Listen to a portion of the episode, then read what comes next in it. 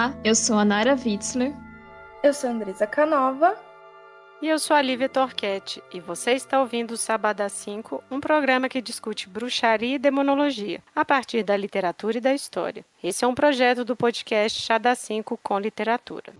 Bom, neste episódio, então, do Sábado 5 com literatura, em outubro, né, perto do Halloween, nós decidimos que faríamos, então, um apanhadão aí de contos de fadas, né? sempre pensando um pouco naquilo que somos especialistas, né? Bruxaria e demonologia. E aí é um tema que gostamos muito e todo mundo gosta, porque na verdade contos de fadas fazem parte da formação e, enfim, de indivíduos como somos, né? Então é um tema que às vezes pode causar desconforto, as pessoas às vezes se sentem até ofendidas porque é afetivo, né? Você está ali revirando aquelas memórias. Não, mas a história que eu ouvi não é essa, a versão que eu conheço não é essa. Isso é comum, né? Isso é uma reação comum e isso é muito interessante porque é uma reação comum também de ouvintes de histórias é, orais, né? A oralidade tem isso, né? Você causa um estranhamento se tem um elemento novo ali, se você não aceita muito, então isso é comum, né? Então não queremos aqui ofender sensibilidades nem memória de ninguém, mas a gente quer historicizar um pouco, né? Esses contos e tudo mais. E como são muitos, a gente vai se ater em contos de fadas, que também são chamados de contos de de magia, né? E falaremos então de João e Maria, Branca de Neve e Rapunzel.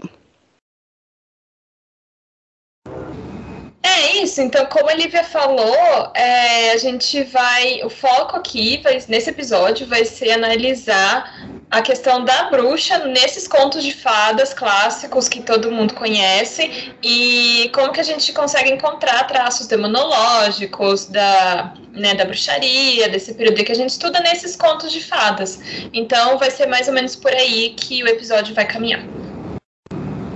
E como a gente pode ver, mesmo recortando a temática da bruxaria, a gente consegue perceber como a estrutura do conto é maleável e como ela muda de acordo com o tempo, de acordo com a sociedade que está contando, mas ainda permanece uma espinha dorsal, né? Então, mesmo analisando a bruxaria, a gente vai ver como ela, como os contos populares mudam ao longo do tempo, né? O que é muito interessante também sobre o tema.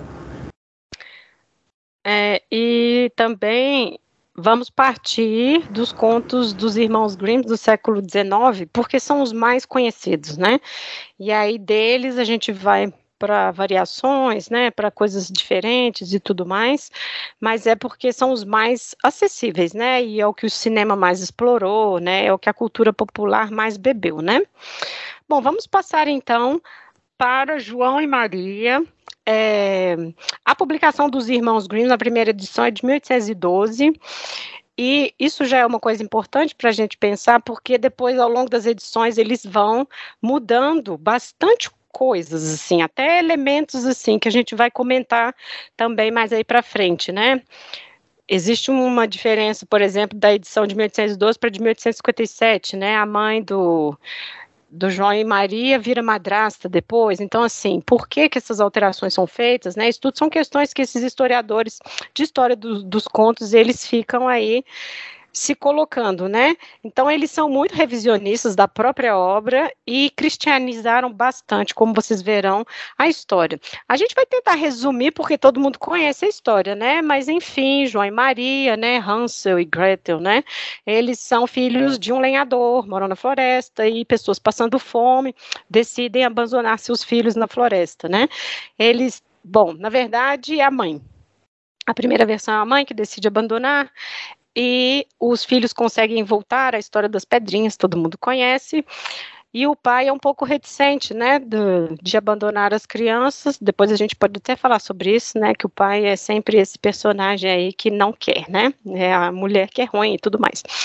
Uh, mas numa dessas tentativas eles realmente não conseguem voltar e eles encontram uma casa no meio da floresta e que mora uma senhora que, né, enfim, o resto da história uh, todo mundo já conhece, que ela coloca os meninos para dentro. Depois, numa na altura da história, que né, uh, a gente vai saber que ela é uma bruxa, ela prende o João, e engraçado que no, nessa história fica mais evidente também a questão de botar a Maria para trabalhar, né? Assim, ela começa a ter que fazer todas as tarefas domésticas, sobretudo ajudar a engordar o irmão, porque a bruxa vai comer este irmão e tudo mais.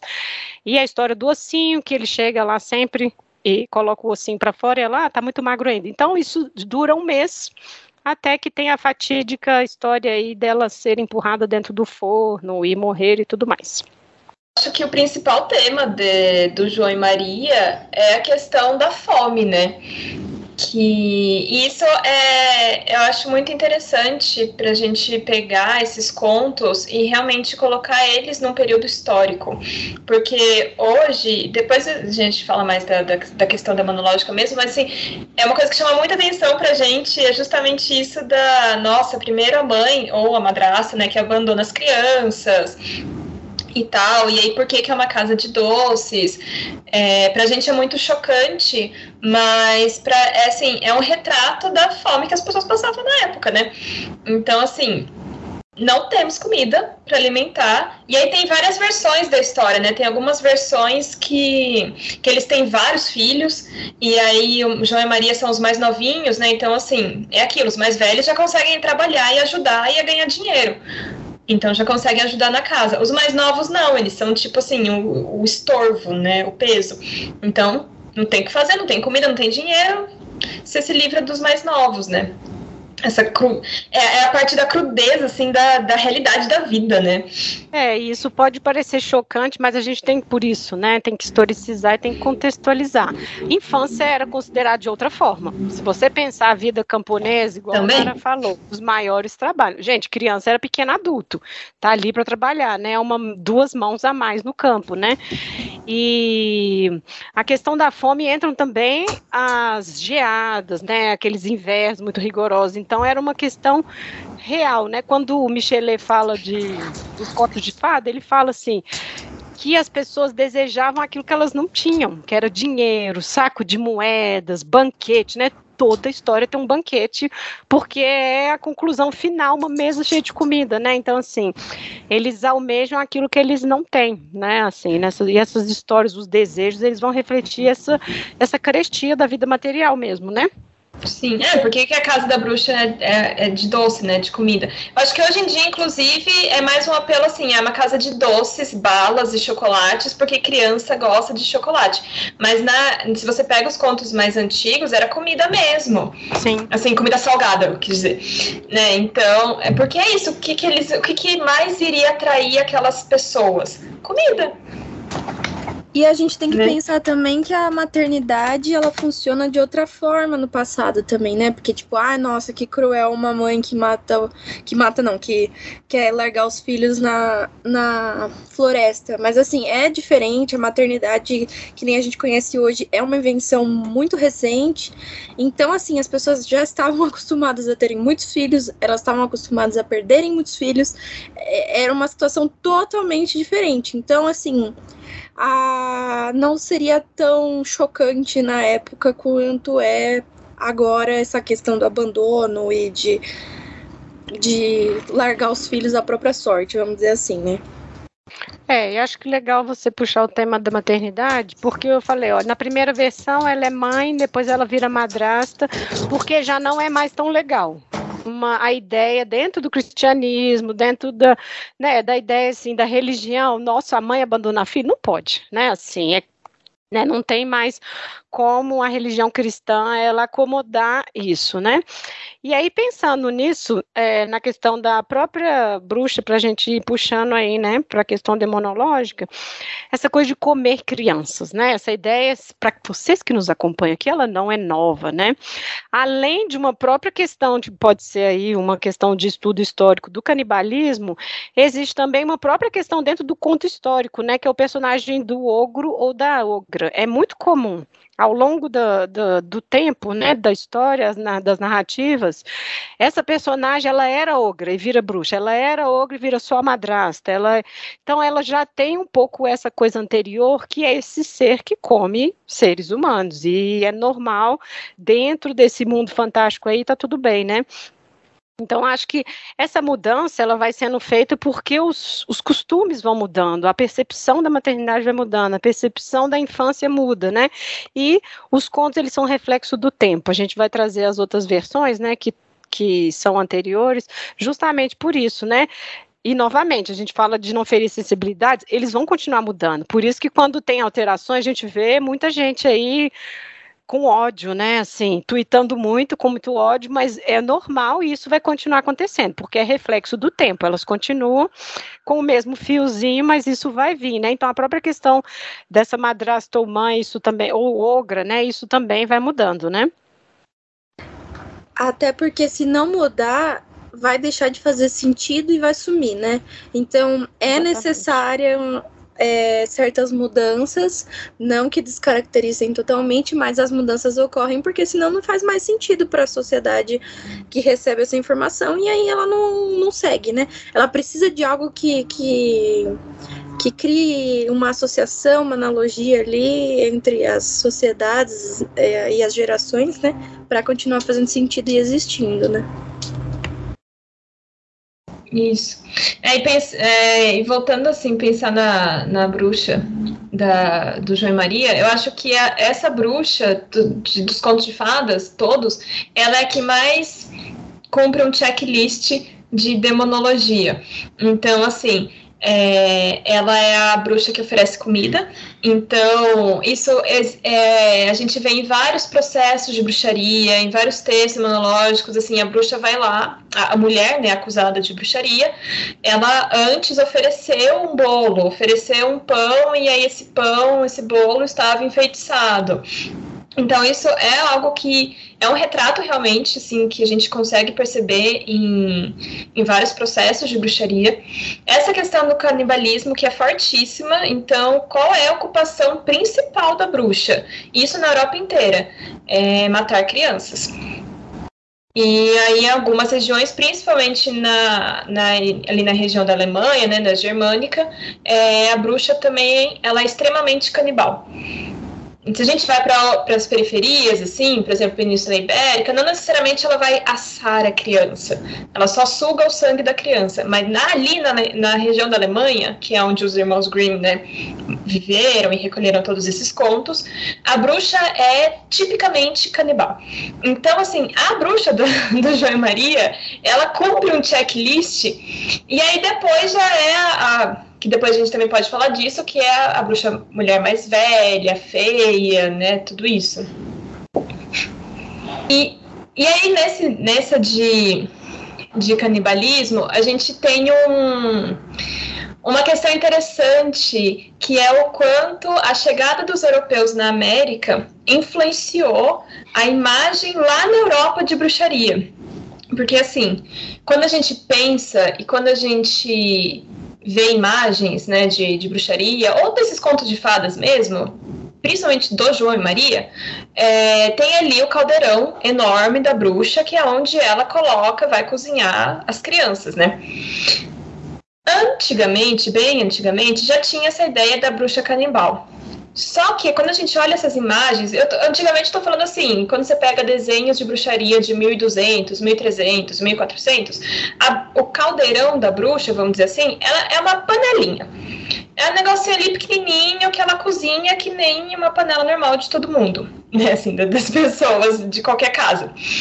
Agora, quando eles chegaram, os europeus invadiram, né, aqui a, a América, especialmente o Brasil, eles começaram a fazer desenhos é, dos povos antropofágicos que existiam aqui, que, principalmente os tupinambá.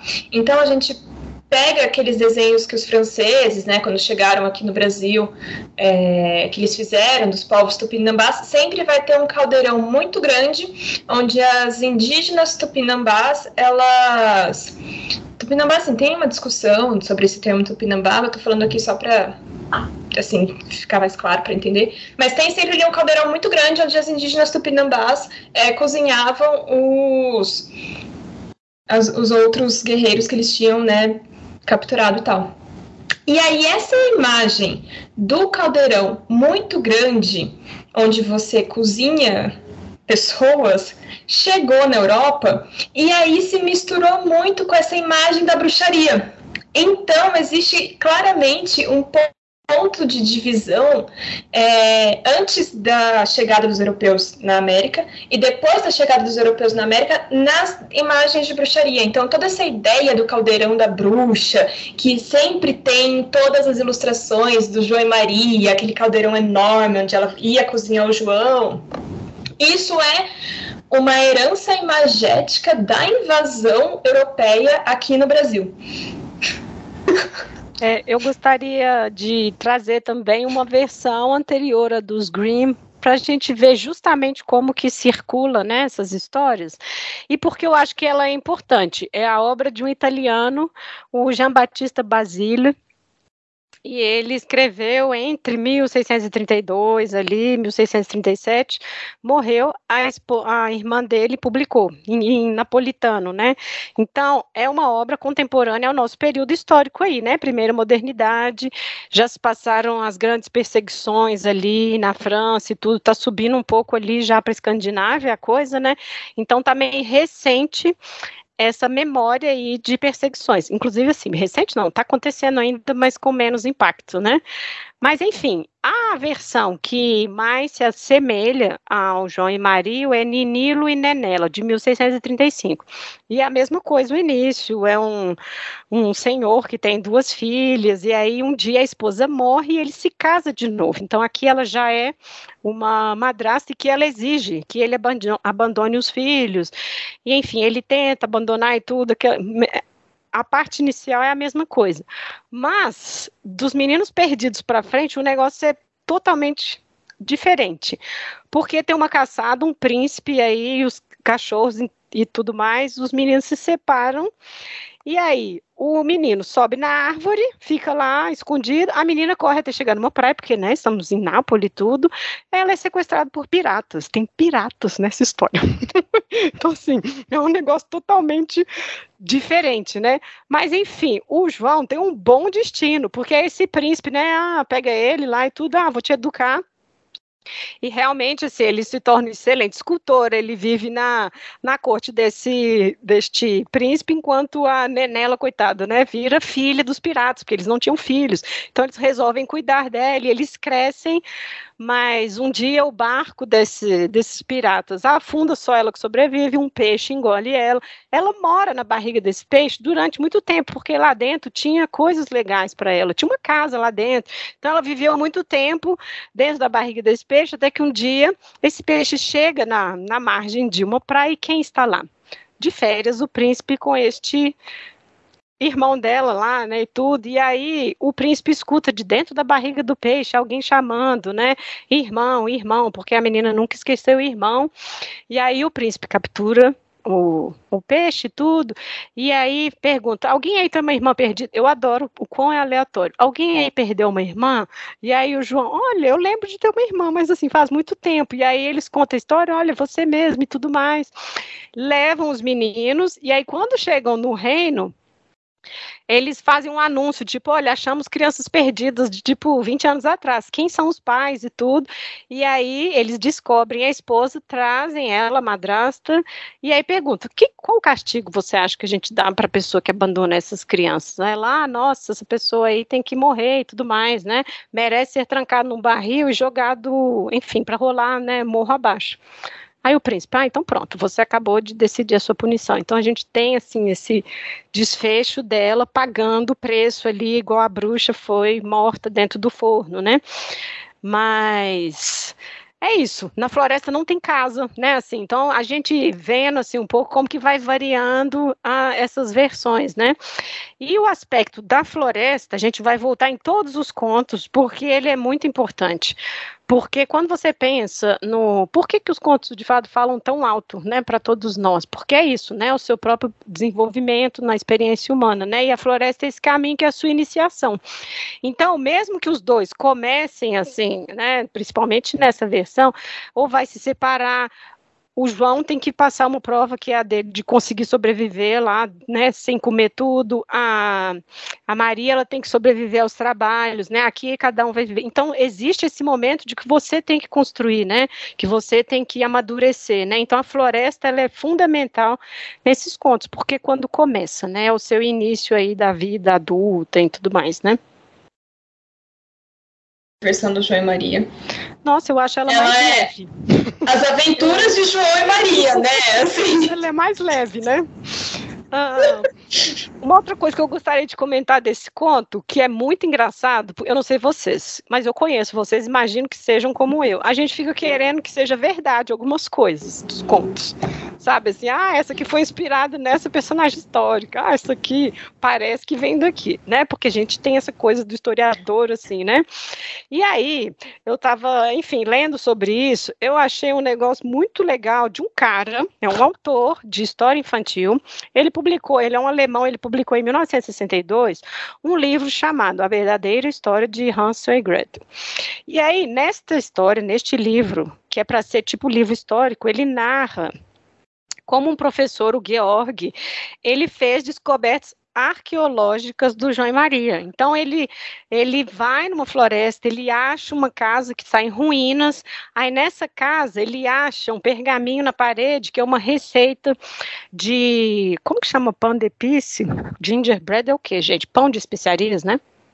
É pão de gengibre, bolo de gengibre bolo de gengibre. Ele acha uma receita disso e aí ele começa durante quatro anos a fazer pesquisa e descobre que de fato existiu uma padeira que morou naquela casa e que foi assassinada por outros dois padeiros que queriam a sua receita. Então assim ele faz essa história, publica o livro e todo mundo compra a história como real durante anos.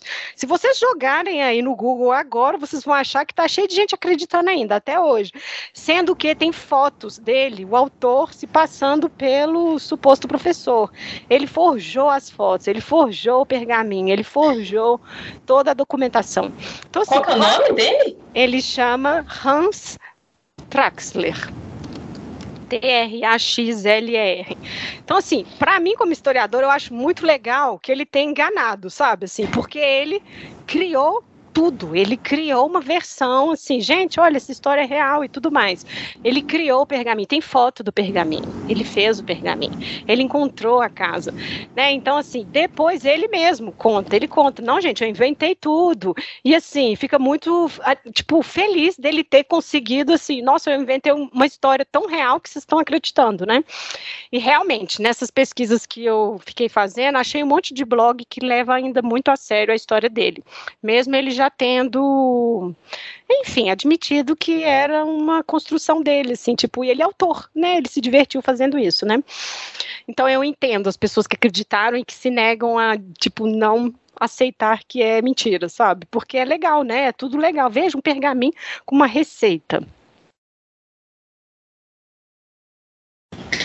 Mas é ótimo que assim, ele achou uma receita de bolo e aí disso ele já pulou para achei o João e Maria, né?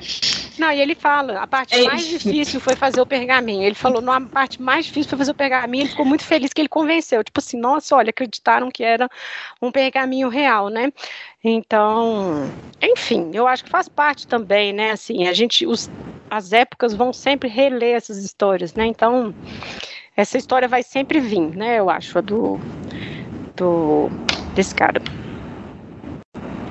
Você podia falar daquela questão que o gingerbread só chega depois, né? Eita, do, do, do é, não, é porque assim, exterior? É, a própria, quando você falou a casa de comida, porque o gingerbread só chega depois, no século IX na Europa. Nem é, né, europeu, não é um negócio europeu. Ah, sim, é, o gengibre é, é asiático. Então, assim, vai incorporando, né, a cada momento que vai chegando as coisas do Oriente, né, vai incorporando também. Porque é isso, gente, né, essas histórias não têm nacionalidade, vamos, né, a gente esqueceu de falar isso lá no início, né, assim, a gente tem várias versões que a gente vai trazer aqui que são para além de Europa, né, não é uma coisa europeia. A gente ficou fixado com as versões talvez da Disney, né? Mas os contos são universais, né? curiosamente, a Disney não adaptou o João e Maria, né? Será que a Disney achou muito pesada essa história? É, então. Não, não conseguiu suavizar. É, uma senhora comendo crianças, né? Como justificar? Mas Porque a Disney suavizou todos os contos de fadas, né? Mas esse eu acho que um ponto essencial é a bruxa querendo matar o, o João, né? E aí acho que. Será, será que é por isso? É. Acho que sim, se ela tivesse feito a versão italiana, teria dado um belo filme, né? Porque. então, eu, eu acho que fica a ideia aí, gente. Essa, da, essa dela morando dentro da baleia, olha, Jonas ficou com inveja, porque, né, assim, ela morou lá dentro anos, né?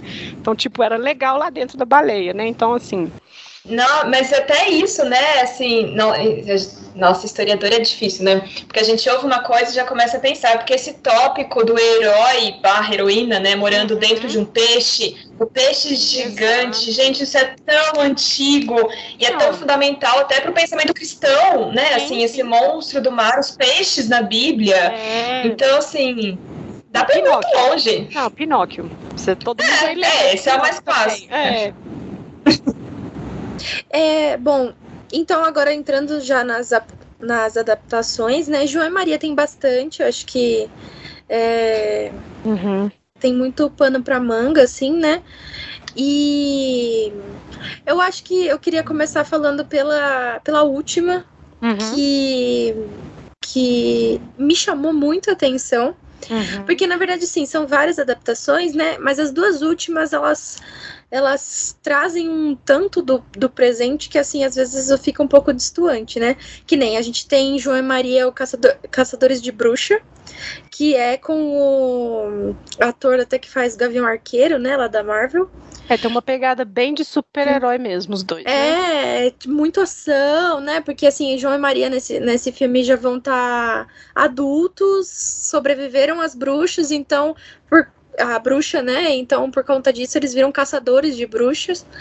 E assim, bizarrão o filme, assim, né? Tipo, é pra é. assistir sem pensar muito, né?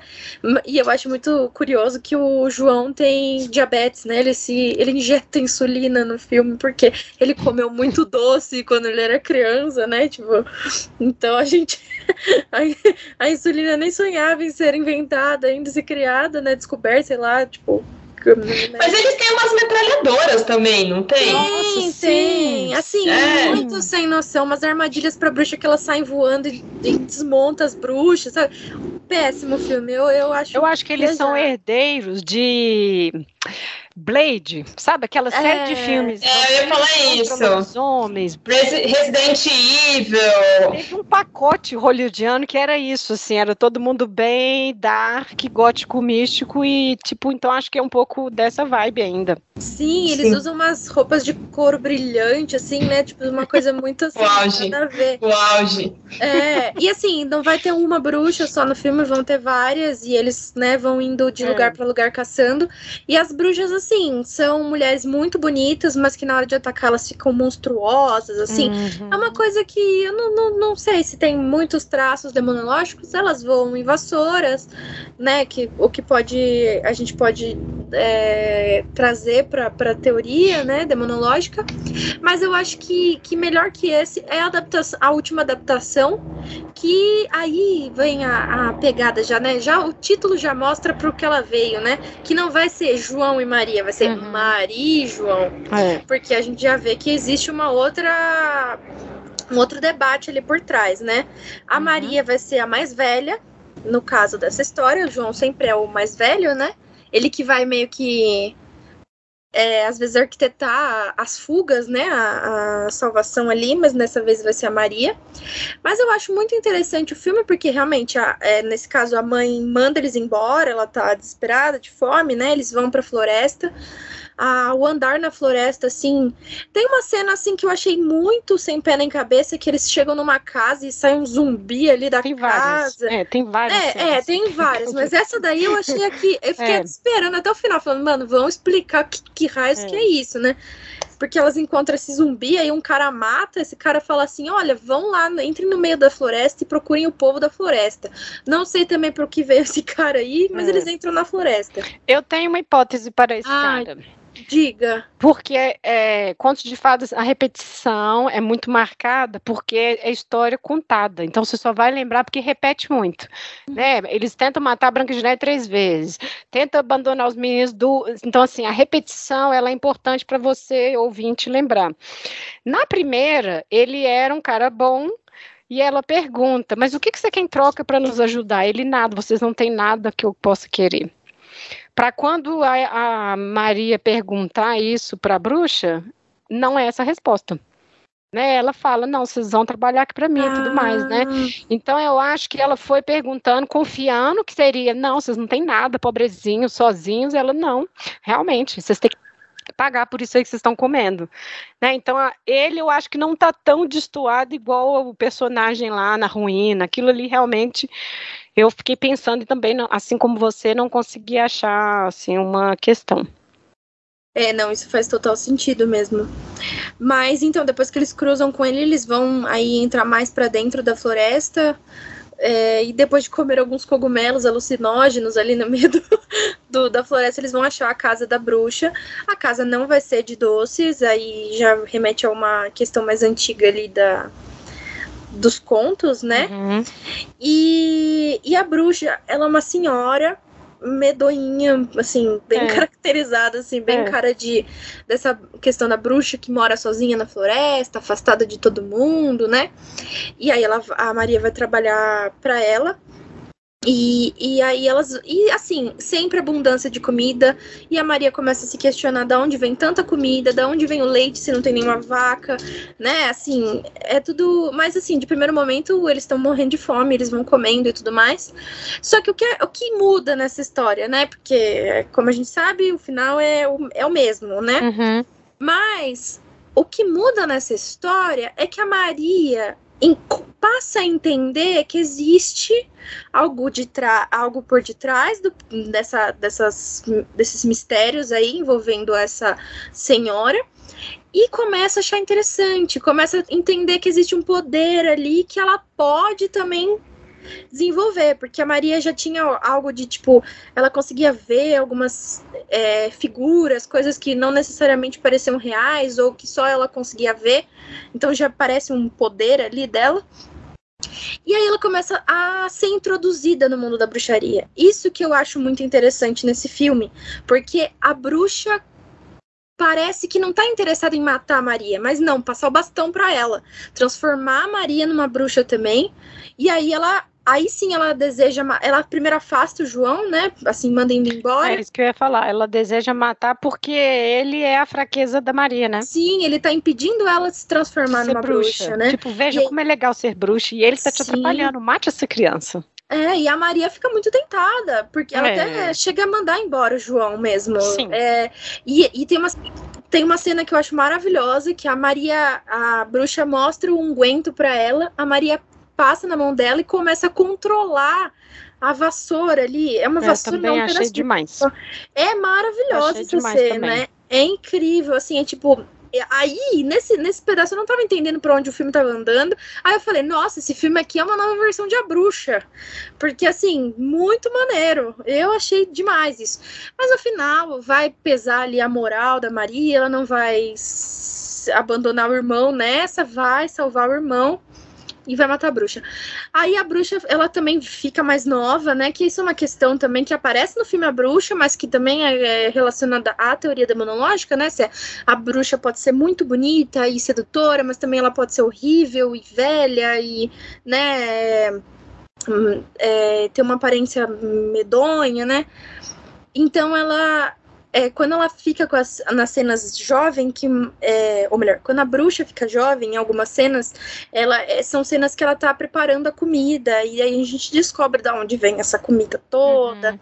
E ela tem até umas tatuagens meio de runas. É, essa parte eu achei um pouquinho cafona, que é meio é, gótico, assim, moderninho do centro aqui de São Paulo, sabe? É um negócio meio, achei meio. Essa cena e a cena, assim, eu acho que quando você tem que pôr a a fala na boca do personagem significa que não está dito de outra forma no, no, no filme. Isso, para mim, não funciona.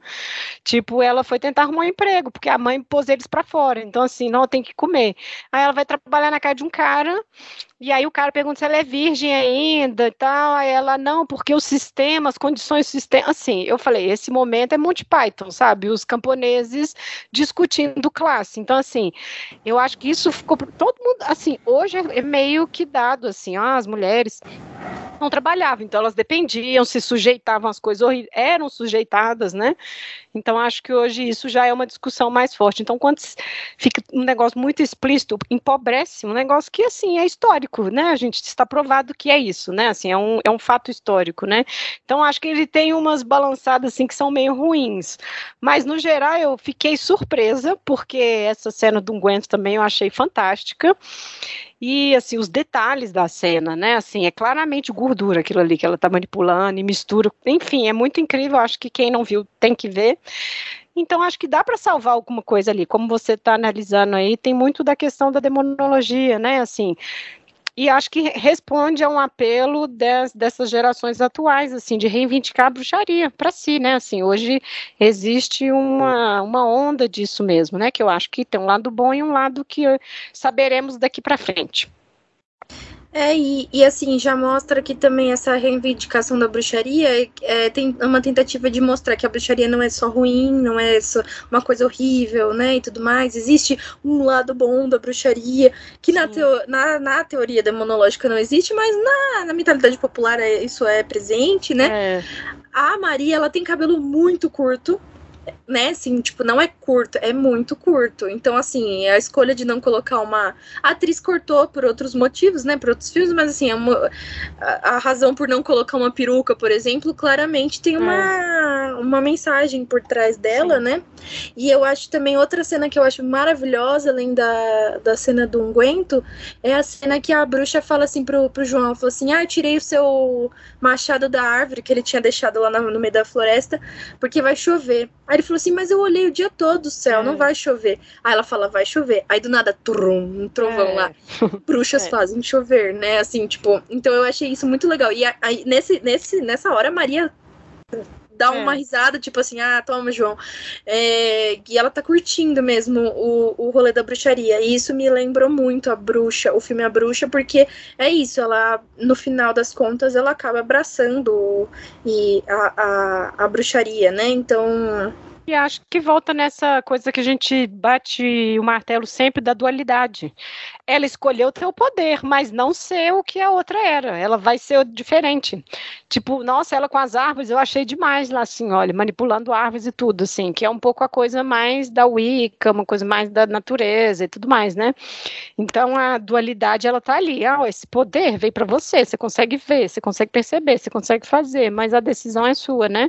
Que é um pouco também né, dessa geração, né? Eu acho que é um pouco isso também. Então ele é bem atual nessa questão. Eu fiquei com medo de assistir, assisti de dia, porque sou dessas, tenho medo desses filmes, mas não é um terror, né? Na verdade, ele é mais, é meio sombrio mesmo, né? É, eu também, eu pedi pro meu pai assistir comigo, porque eu tava com medo também, achei que ia Que belas demonólogas somos nós, é, né, gente? Tipo, ah, vocês estudam isso, mas uma coisa é ler, outra coisa é ver. Uma coisa é ser teórica, não é mesmo? Não é mesmo? Mas é, é isso, eu acho que, e, e assim, resumindo tudo, assim, um pouco do João e Maria, que a gente discute quanto, que é diferente, né? Até que a, a, Disney não fez uma adaptação. E aí eu acho engraçado que as adaptações foram para esse outro lado ambíguo, esse, dessa dualidade, né? Assim, tipo, enquanto algumas coisas dá para suavizar na bruxa, porque ela ainda tem um, um lado bom, um lado mais ou menos. É, tem o outro lado que é muito sombrio. Então, João e Maria foi para essa direção, né? A, a, maioria das adaptações, né? Existem adaptações leves, né? E tudo mais. É que nem Chapeuzinho Vermelho, né? Chapeuzinho uhum. Vermelho também é uma história muito pesada, assim, se a gente for ler. Mas existem adaptações, livros infantis e tudo mais, então dá. Mas é isso, essa dualidade da bruxa, que ela pode ser não tão ruim, mas no momento que você tem o poder, você tem o poder tanto de fazer o bem quanto de fazer o mal. Então, é, as adaptações acabam caindo nessa chave dual também do, do da própria bruxaria, né? Sim. Agora a gente vai falar da Branca de Neve, né? Do conto, que também é, é um conto que bastante gente conhece, né? Mas é, focando agora na, na versão dos Irmãos Green, de 1812 também, a gente vai ver bastante diferenças. É, a, começa, né, com uma mulher, que é uma, uma rainha, né, que ela tá lá, tipo, na sua salinha dela, e ela olha a neve branca, a madeira do quarto preta, o... era vermelho, era o passarinho? É a rosa, não é? Rosa, Depende, vermelha. tem algumas versões que ela fala que vê uma rosa muito vermelha e tem outras que ela se espeta, ela tá costurando, ela espeta o dedo o com uma agulha, aí ela vê o sangue dela vermelho, né? Sim, então, é, então ela tá olhando ali, ela tá costurando e tudo mais, e, e ela fica imaginando, né? Ela fala assim, como seria bom ter uma filha com esses com, essa, com essas características, né? E aí ela, pouco tempo depois, ela engravida da Branca de Neve, uma menina muito branca, com cabelos negros e os lábios bem vermelhos, né? Só que a rainha ela tem uma necessidade muito grande de ser a mais bela do reino, então ela fica perguntando pro espelho, né, se ela é mais bonita, e na maioria das vezes ele responde que sim, ela é a mais bonita do reino. Só que a Branca de Neve cresce e aí ela se torna a mais bela do reino. Então, quando acontece isso, que a própria mãe de Branca de Neve, a própria mãe, não é a madraça, não é outra coisa, é que decide matar a filha para voltar a ser a mais bela. Então ela pede para o caçador, aquela história que a gente já conhece, né? O caçador não, não consegue matar e a é, os, os, restos mortais de um animal para a mãe comer, porque ela dese, desejava comer os pulmões e, e. Os pulmões não. Ela desejava comer o pulmão e o fígado da filha. E aí ele leva de um animal. Branca de Neve fica na casa dos anões, né? Que ela encontra no meio da floresta. Eles cuidam dela. E ela passa a sofrer tentativas de homicídio da própria mãe, que tenta é, enforcar ela com, o, com as roupas, assim, né? É, apertando muito os laços. Mas daí os, os anões conseguem salvar ela. Depois ela dá um pente envenenado para Branca de Neve, fingindo ser uma vendedora. A Branca de Neve vai lá, penteia e cai morta. Eles vão conseguir tirar o, o pente e ela volta à vida. E por fim, ela consegue que a filha, né, ela vestida de senhora, consegue que a filha coma uma maçã envenenada. E aí sim, a... eles não vão conseguir por hora salvar a Branca de Neve. Ela fica como morta, mas ela não morre de fato. Ela não se decompõe, ela fica em perfeito estado. Então os, os anões fazem uma, um caixão de vidro para ficar velando ela durante todo esse tempo. E um dia um, um príncipe vai pedir abrigo nessa casa e vê o caixão com a Branca de Neve dentro e se apaixona pelo corpo morto ali da, da desfalecido da Branca de Neve e fica pedindo, ele quer comprar o caixão, os anões não, não deixam, e aí ele quer, ele fala, por favor, me deem de presente, porque eu não consigo parar de olhar para essa mulher, eu preciso olhar para o resto da minha vida. E aí os anões ficam com dó dela e dele, né, e dão o caixão, né, bem macabro o negócio. E aí ele leva para o castelo e, enfim, é, ele ficava pedindo para os empregados trocarem de quarto, para ele sempre ter contato com o caixão. E numa dessas, um dos empregados bate nas costas da, da Branca de Neve fica, ah, a gente tem que ficar carregando essa morta aqui, e bate, e aí a maçã sai da boca dela, e ela acorda, e aí eles se casam e ficam tudo, tudo bem, né, mas convidam a mãe da Branca de Neve pro casamento, e aí a mãe vai, né, só que daí, no, no, no momentos antes de, de ir pro casamento, ela pergunta quem é mais bela, e aí volta a nova rainha é a mais bela. E aí ela, curiosa, vai pro casamento da nova da rainha e vê que a própria filha, e aí lá é castigada por, é, tendo que dançar em um sapato, tipo um sapato de, de com chamas, né? quentes, é. Quentes, é, até morrer, né? Então, assim, esse é o final de Branca de Neve, bem diferente do filme da Disney, né? É, eu acho que o que mais chama atenção no, na história da Branca de Neve, tirando toda a parte aí bizarra do príncipe, né? Mas assim, focando na bruxa, o que mais chama atenção é esse negócio dela é, querer ser bela. E aí a gente consegue abrir esse leque para pensar em, em, várias interpretações, em várias coisas, inclusive como os filmes é, posteriormente adaptaram isso. Mas tem toda a questão assim, até bem cristã, de que assim, não é que a rainha queria, é, seja mãe, seja madrasta, não é que ela queria é, a beleza física da Branca de Neve.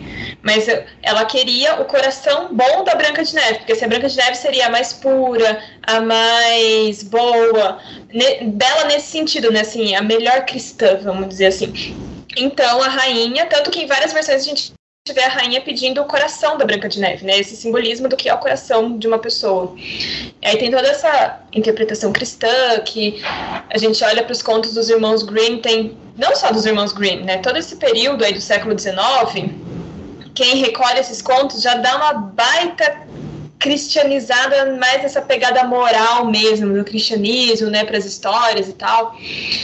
É, então acho que isso é, é, o que mais chama atenção assim na, na história. Depois a gente pode falar da, de como as adaptações colocaram isso em cena, né, em tela. E é, essa bruxa é uma bruxa que, pensando nesse conto dos irmãos Grimm, ela faz diversos feitiços. Então, é, tem o, os objetos enfeitiçados, né, que isso também aparece muito no, nos processos. Então, as ferramentas que a bruxa usa, porque quando a gente vai ler os processos, não tem assim esse, essa magia que é você ah, que aparece em filme, assim, a bruxa soltando raios pela, pela mão, assim, sabe?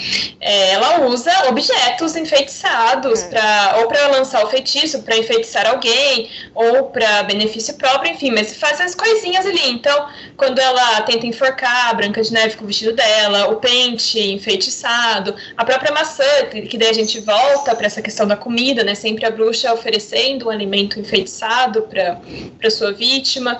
É, então, é, também é legal pensar na bruxa da Branca de Neve, nessa questão das ferramentas que ela usa e da, das coisas enfeitiçadas, né? O feitiço mesmo. E acho que um outro tema que ele aparece muito nessa e que vai depois entrelaçar um pouco a Bela Adormecida é de violência sexual. Não fica implícito, a gente teve um debate nos bastidores aqui, né? Não fica implícito nada que o príncipe faz, né? Apenas que é estranho você considerar, né, conservar um cadáver na sua casa e você andar com ele pelos cômodos, né? Mas se a gente volta lá atrás nas variações e nas origens desses contos, né? Assim, vários deles têm uh, origens também nos mitos gregos e tudo mais, que Rapunzel é o que não tem, mas assim, a maioria deles tem. E aí a gente volta no mito da Chione, né? E eles tem umas duas versões, mas em uma delas ela é incrível, ela é linda, maravilhosa, né? E aí o Hermes e o Apolo, cada um vê de um lado, um tá descendo de um templo e o outro tá descendo de outro, e eles, os dois veem ela ao mesmo tempo e se apaixonam por ela e tudo mais, né? O Apolo se, se disfarça de velha para aproximar dela, entrar na casa dela e consuma, né, o ato. E o Hermes, ele dopa ela e consuma o ato. Ela tem um filho de cada um, né? Nasce um filho de cada um dos dois e cada um desses filhos aí tem o seu futuro, seu futuro, né, pela frente. Bom, então a gente tem esse antecedente e tem uma outra versão que a Kione é casada com um camponês e ele abusa dela, é muito violento, e aí Zeus tá lá de cima, nossa, coitada, manda o Hermes sequestrar ela e bota ela morando nas nuvens, e aí ela faz nevar, e por isso os, os camponeses temem tanto a neve e tudo mais, né, então tem um pouco esse fundo, né. Uh, uma outra coisa que eu acho que a gente pode pensar também são os próprios anões, né? Ninguém acha assim, né? Tão específico anões, né? E aí tem também esses historiadores que estudam contos, que eles falam novamente, eu entro aqui no tema do trabalho infantil, né, crianças que trabalham em minas, né, elas eram, enfim, colocadas para entrar em buracos que adultos não entravam, né, e elas passavam a infância, a pequena infância, fazendo esse tipo de trabalho, então acabava crescendo, desenvolvendo pouco, ou crescendo com deformações, né, então tem um pouco esse fundo histórico aí dessas pessoas, né, que morando aí nessa floresta, né. É, eu queria trazer duas versões anteriores, para a gente também ver um pouco aí como que são, enfim, diferentonas, né? A primeira é de 1540, chama Padmavat. Na verdade, ele é um conto persa, e acho que ele é interessante para quem quiser ler. Ele é apenas uma parte também de um poema épico muito maior, mas a princesa, ela fala com um papagaio. Eu achei isso muito legal e é, tipo, mais possível, né, do que um espelho. E aí o pai tem muito ciúme da relação que ela tem com o papagaio. E aí, enfim, tem vários desdobramentos aí de se esse papagaio é uma metamorfose ou não, enfim. E aí ele manda o papagaio embora. É, na verdade, o papagaio aí que é um pouco esse ser que sofre as adversidades na floresta e tudo mais.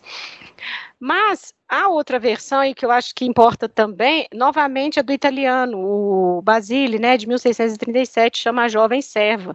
E essa é mais legal ainda porque ela tem tudo que a gente conhece de outros contos, né? Na verdade, uma senhora, um dia, ela engoliu uma folha de rosa e ficou grávida, e nasceu essa criança, a Lisa. E aí, no dia lá de receber as bênçãos das fadas, né, gente? Esse tema aí que a gente já conhece, a última fada escorrega e torce o pé, ela fica com ódio do bebê e amaldiçoa o bebê, sabe? Assim, fosse a ah, sua criança, sua filha quando tiver sete anos, né? Sua mãe vai pentear o cabelo e ela vai te matar com esse pente, que é justamente a segunda tentativa aí da da bruxa de matar a Branca de Neve, né? Ela enfia o pente envenenado nela, né? Enfim, e aí acontece exatamente como ela tinha predito, ela morre com sete anos, a mãe coloca ela em sete caixões de cristal. Então, o número sete é muito recorrente, né, nos contos populares também.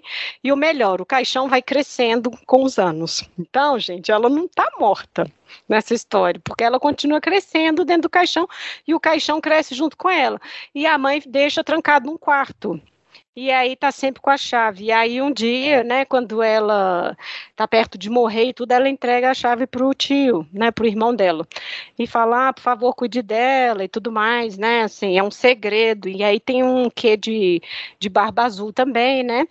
Mas, enfim, um dia a esposa desse cara descobre a a Branca de Neve lá dormindo, abre o caixão, estapeia ela de novo, e aí nesse estapear ela acorda porque o pente cai, e aí ela vira uma Cinderela, ela começa a ser escrava do lar. Então, assim, eles. Esse conto ele todo engloba todas essas, enfim, essas histórias que a gente conhece. Ela tem um final feliz, que ela casa e tudo mais, né? Então, essa é uma das versões anteriores também. Isso que eu perguntasse, no fim ela vive feliz porque a menina sofreu, é, então. Não, ela sofre muito. E tem um. Assim, esse conto ele vale a pena ler porque é, ele tem tudo. Lembram quando a Bela e a Fera, o o pai ele vai na feira vender as coisas e fala assim: ah, o que, que você quer que eu traga na volta? Tem sempre isso. Ah, o que, que você quer que eu traga na volta? Ah, fita, ah, não sei o quê. E aí o tio, que até então ele não sabe que é tio da Lisa, né? Ele pergunta, ah, o que, que você. Ele pergunta para todo mundo da casa, inclusive os gatos, o que, que vocês querem que eu traga, né, do mercado? E aí ele pergunta para ela, e aí ela pede uma, uma boneca, uma faca e uma pedra pomes. E aí, a Pedra Pomes e a boneca, ela conta a história para ela. E isso é um, um, ponto comum também nos contos de fada. Você contar a sua infelicidade para um objeto inanimado. Você vai despejando naquilo ali e tudo mais. E aí, numa dessas, ele ouve. É por isso que ele descobre: nossa, você é minha sobrinha e tudo mais. E aí pune a esposa, então tem tudo, o final é todo bem certinho. Tem punição do mal, tem casamento, tem prosperidade. Enfim. É engraçado que esse italiano, ele. Mas esse italiano ele escreve histórias longas, né? longuíssimas. Porque, é, eu tô vendo, porque assim, a, a Joia Maria, a menina foi passar anos com os piratas, teve mil aventuras com os piratas, aí voltou, aí foi engolida por peixe, aí não sei o que. Exato. E os Grimm é muito curtinho, né? É então, tipo. Três, quatro tá, páginas. É, então, ele está escrevendo século XVII, e aí o que se discute sobre a obra dele é que o que ele tentou fazer era captar do jeito que era. E a gente vai ver isso no 19, no 20, sobretudo, né, dos folcloristas. Ah, a gente quer o mais real possível, né?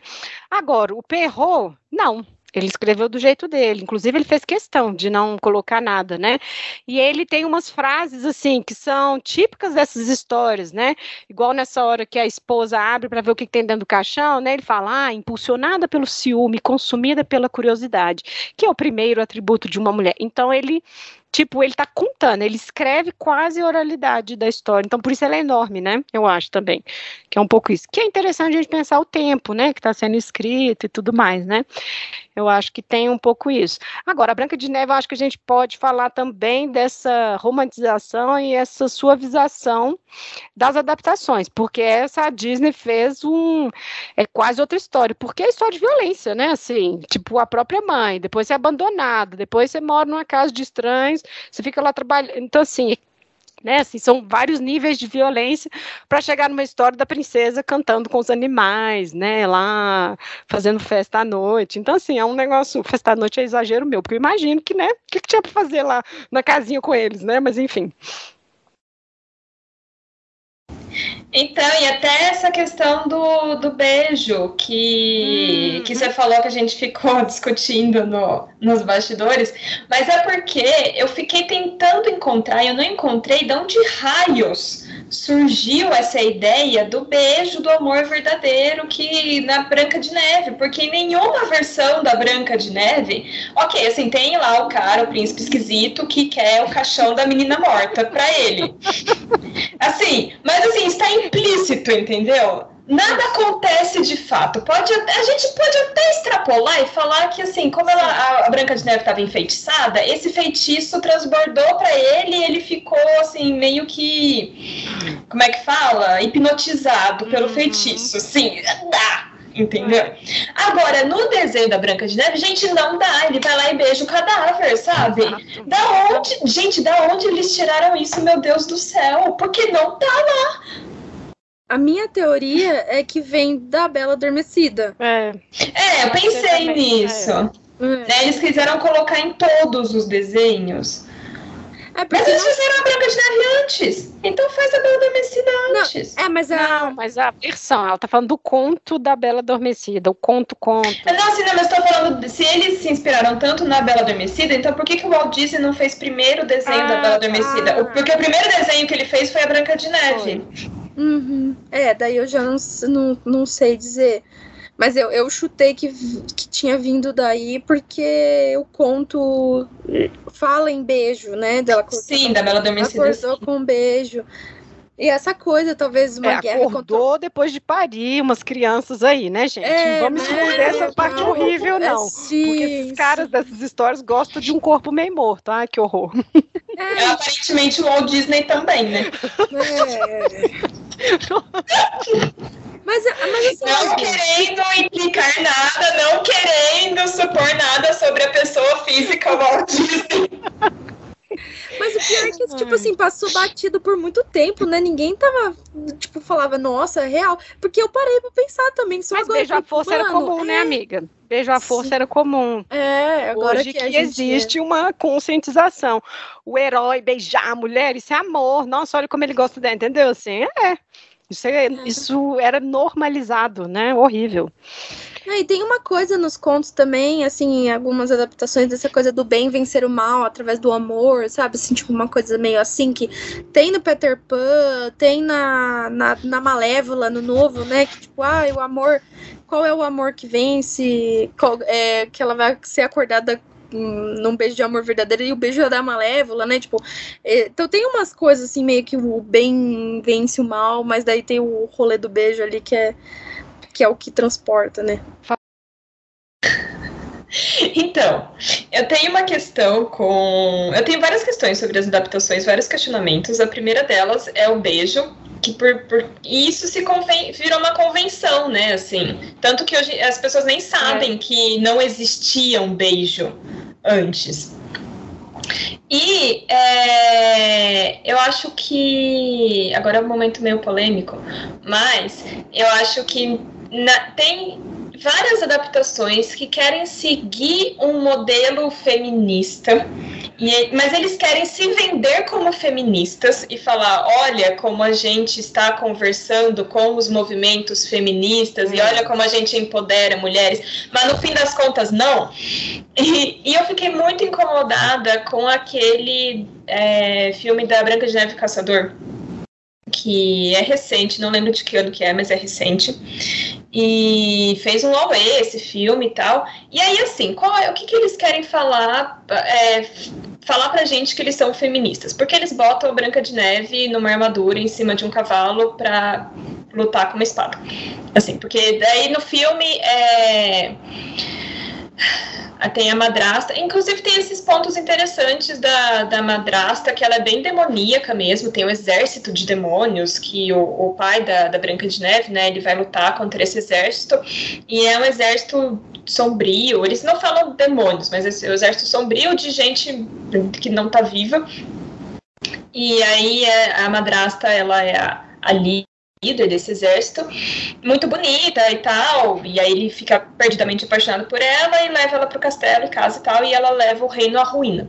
Então, desculpa, tem até essa parte assim, como ela é demoníaca, tudo que vem do, né, do diabo traz a morte. Então, assim, as coisas no reino começam a morrer, é, o solo se torna infértil, as plantas morrem, essa escuridão, sombrio mesmo, assim, do, do demoníaco, em, com, em oposição à Branca de Neve, que seria a luz, o brilho, né, assim é bem, apesar de eles não usarem essas palavras, é bem Deus versus o diabo, né? Assim. E aí a Branca é. de Neve, ela encontra o reino das fadas, e nesse reino das fadas tudo é muito saturado, as cores são muito saturadas e tudo brilha, sabe? Para mostrar mesmo assim, a Branca de Neve traz a luz e de Deus e a, a, a madrasta a bruxa traz a escuridão do diabo, né? Do inferno.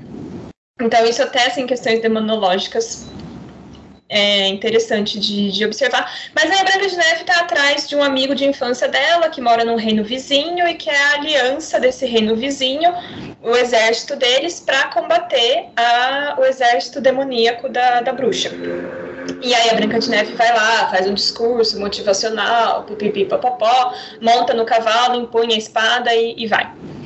Só que o que me incomoda é que, além de ter o beijo do do amor verdadeiro que salva Branca de Neve, o, o caçador, porque daí assim, a impressão que eu tenho é que eles falam, não, a gente vai ser feminista, inclusive na parte do romance, porque ela não vai ficar com o príncipe, ela vai ficar com o plebeu, entendeu?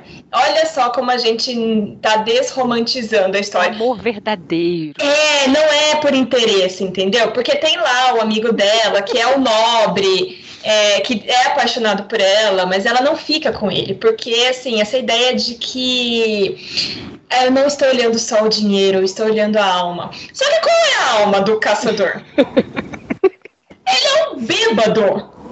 Tipo, um cara assim, se fosse. Se, se, a gente cruzasse com ele na rua, ele, assim, seria a pior opção. Porque ele é só um bêbado jogado que assim, ai, aí, aí tem esse negócio de não, mas gente, ele só é um bêbado porque a esposa dele morreu.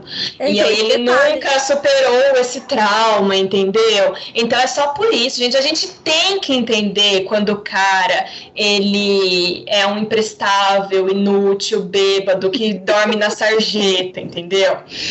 Porque a gente tem que entender esse passado trágico dele e a gente tem que salvá-lo. E é, é nosso dever mostrar para ele que o amor ainda existe e que a vida vale a pena. Sabe? Então, assim, é. de novo, essa história que a mulher tem que ser a salvadora do homem. É, e fica só esse negócio raso de que a, a Branca de Neve só não, casou, não ficou com outro cara porque ela não é fútil, entendeu? Então ela não vai ficar com o cara rico, ela vai ficar com o cara pobre. Mas assim. E aí todas as outras problemáticas estão lá também, que ele vai lá e beija cadáver, o caçador beija o cadáver do mesmo jeito. É. Entendeu? Uhum. Inclu gente, inclusive, ai, esse filme é só um erro. Porque o cara amigo dela, tipo, quando ela morde a maçã e morre, é, o, o amigo dela chega logo em seguida. Então, ele, tipo, ela meio que morre nos braços do amigo. E ele dá um beijo nela. Só que até dá para entender esse beijo, que assim, é um beijo meio desesperado, entendeu? Uhum. Ele tá uhum. ali abraçando, chacoalhando, ele beija ela para ver se. É, sabe, até trágico, tem a música trágica. Então, assim, uhum. esse beijo. Então, quando ele beijou, até falei assim, nossa, é agora. mas ela continua morta. Não adiantou, entendeu? Isso até dá para passar um pano. Mas aí levam o corpo pro castelo, aí trocam o vestido, botam o vestido de velório, ela tá lá no caixão pre pre preparada para ser o velório. Aí que chega o caçador, aí que ele olha para ela e resolve dar um beijo. Então, assim, o beijo no cadáver se manteve, entendeu? É, é. Então, assim, gente, entendam. Ser feminista não é só botar uma espada na mão da heroína, sabe? Não, não, não é só isso. Não é isso que a gente quer, entendeu? É, é difícil. Então, e aí, é... mas outra coisa também que.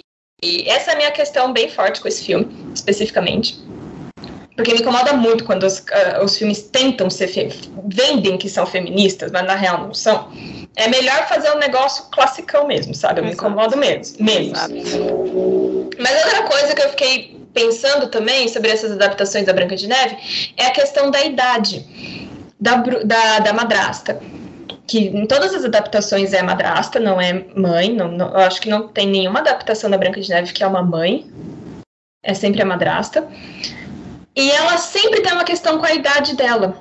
Que é uma coisa que também não existe nos contos. Uhum. Tem essa questão da beleza, mas em nenhum Sim. momento eles falam que ela quer ser bela porque ela tá ficando velha.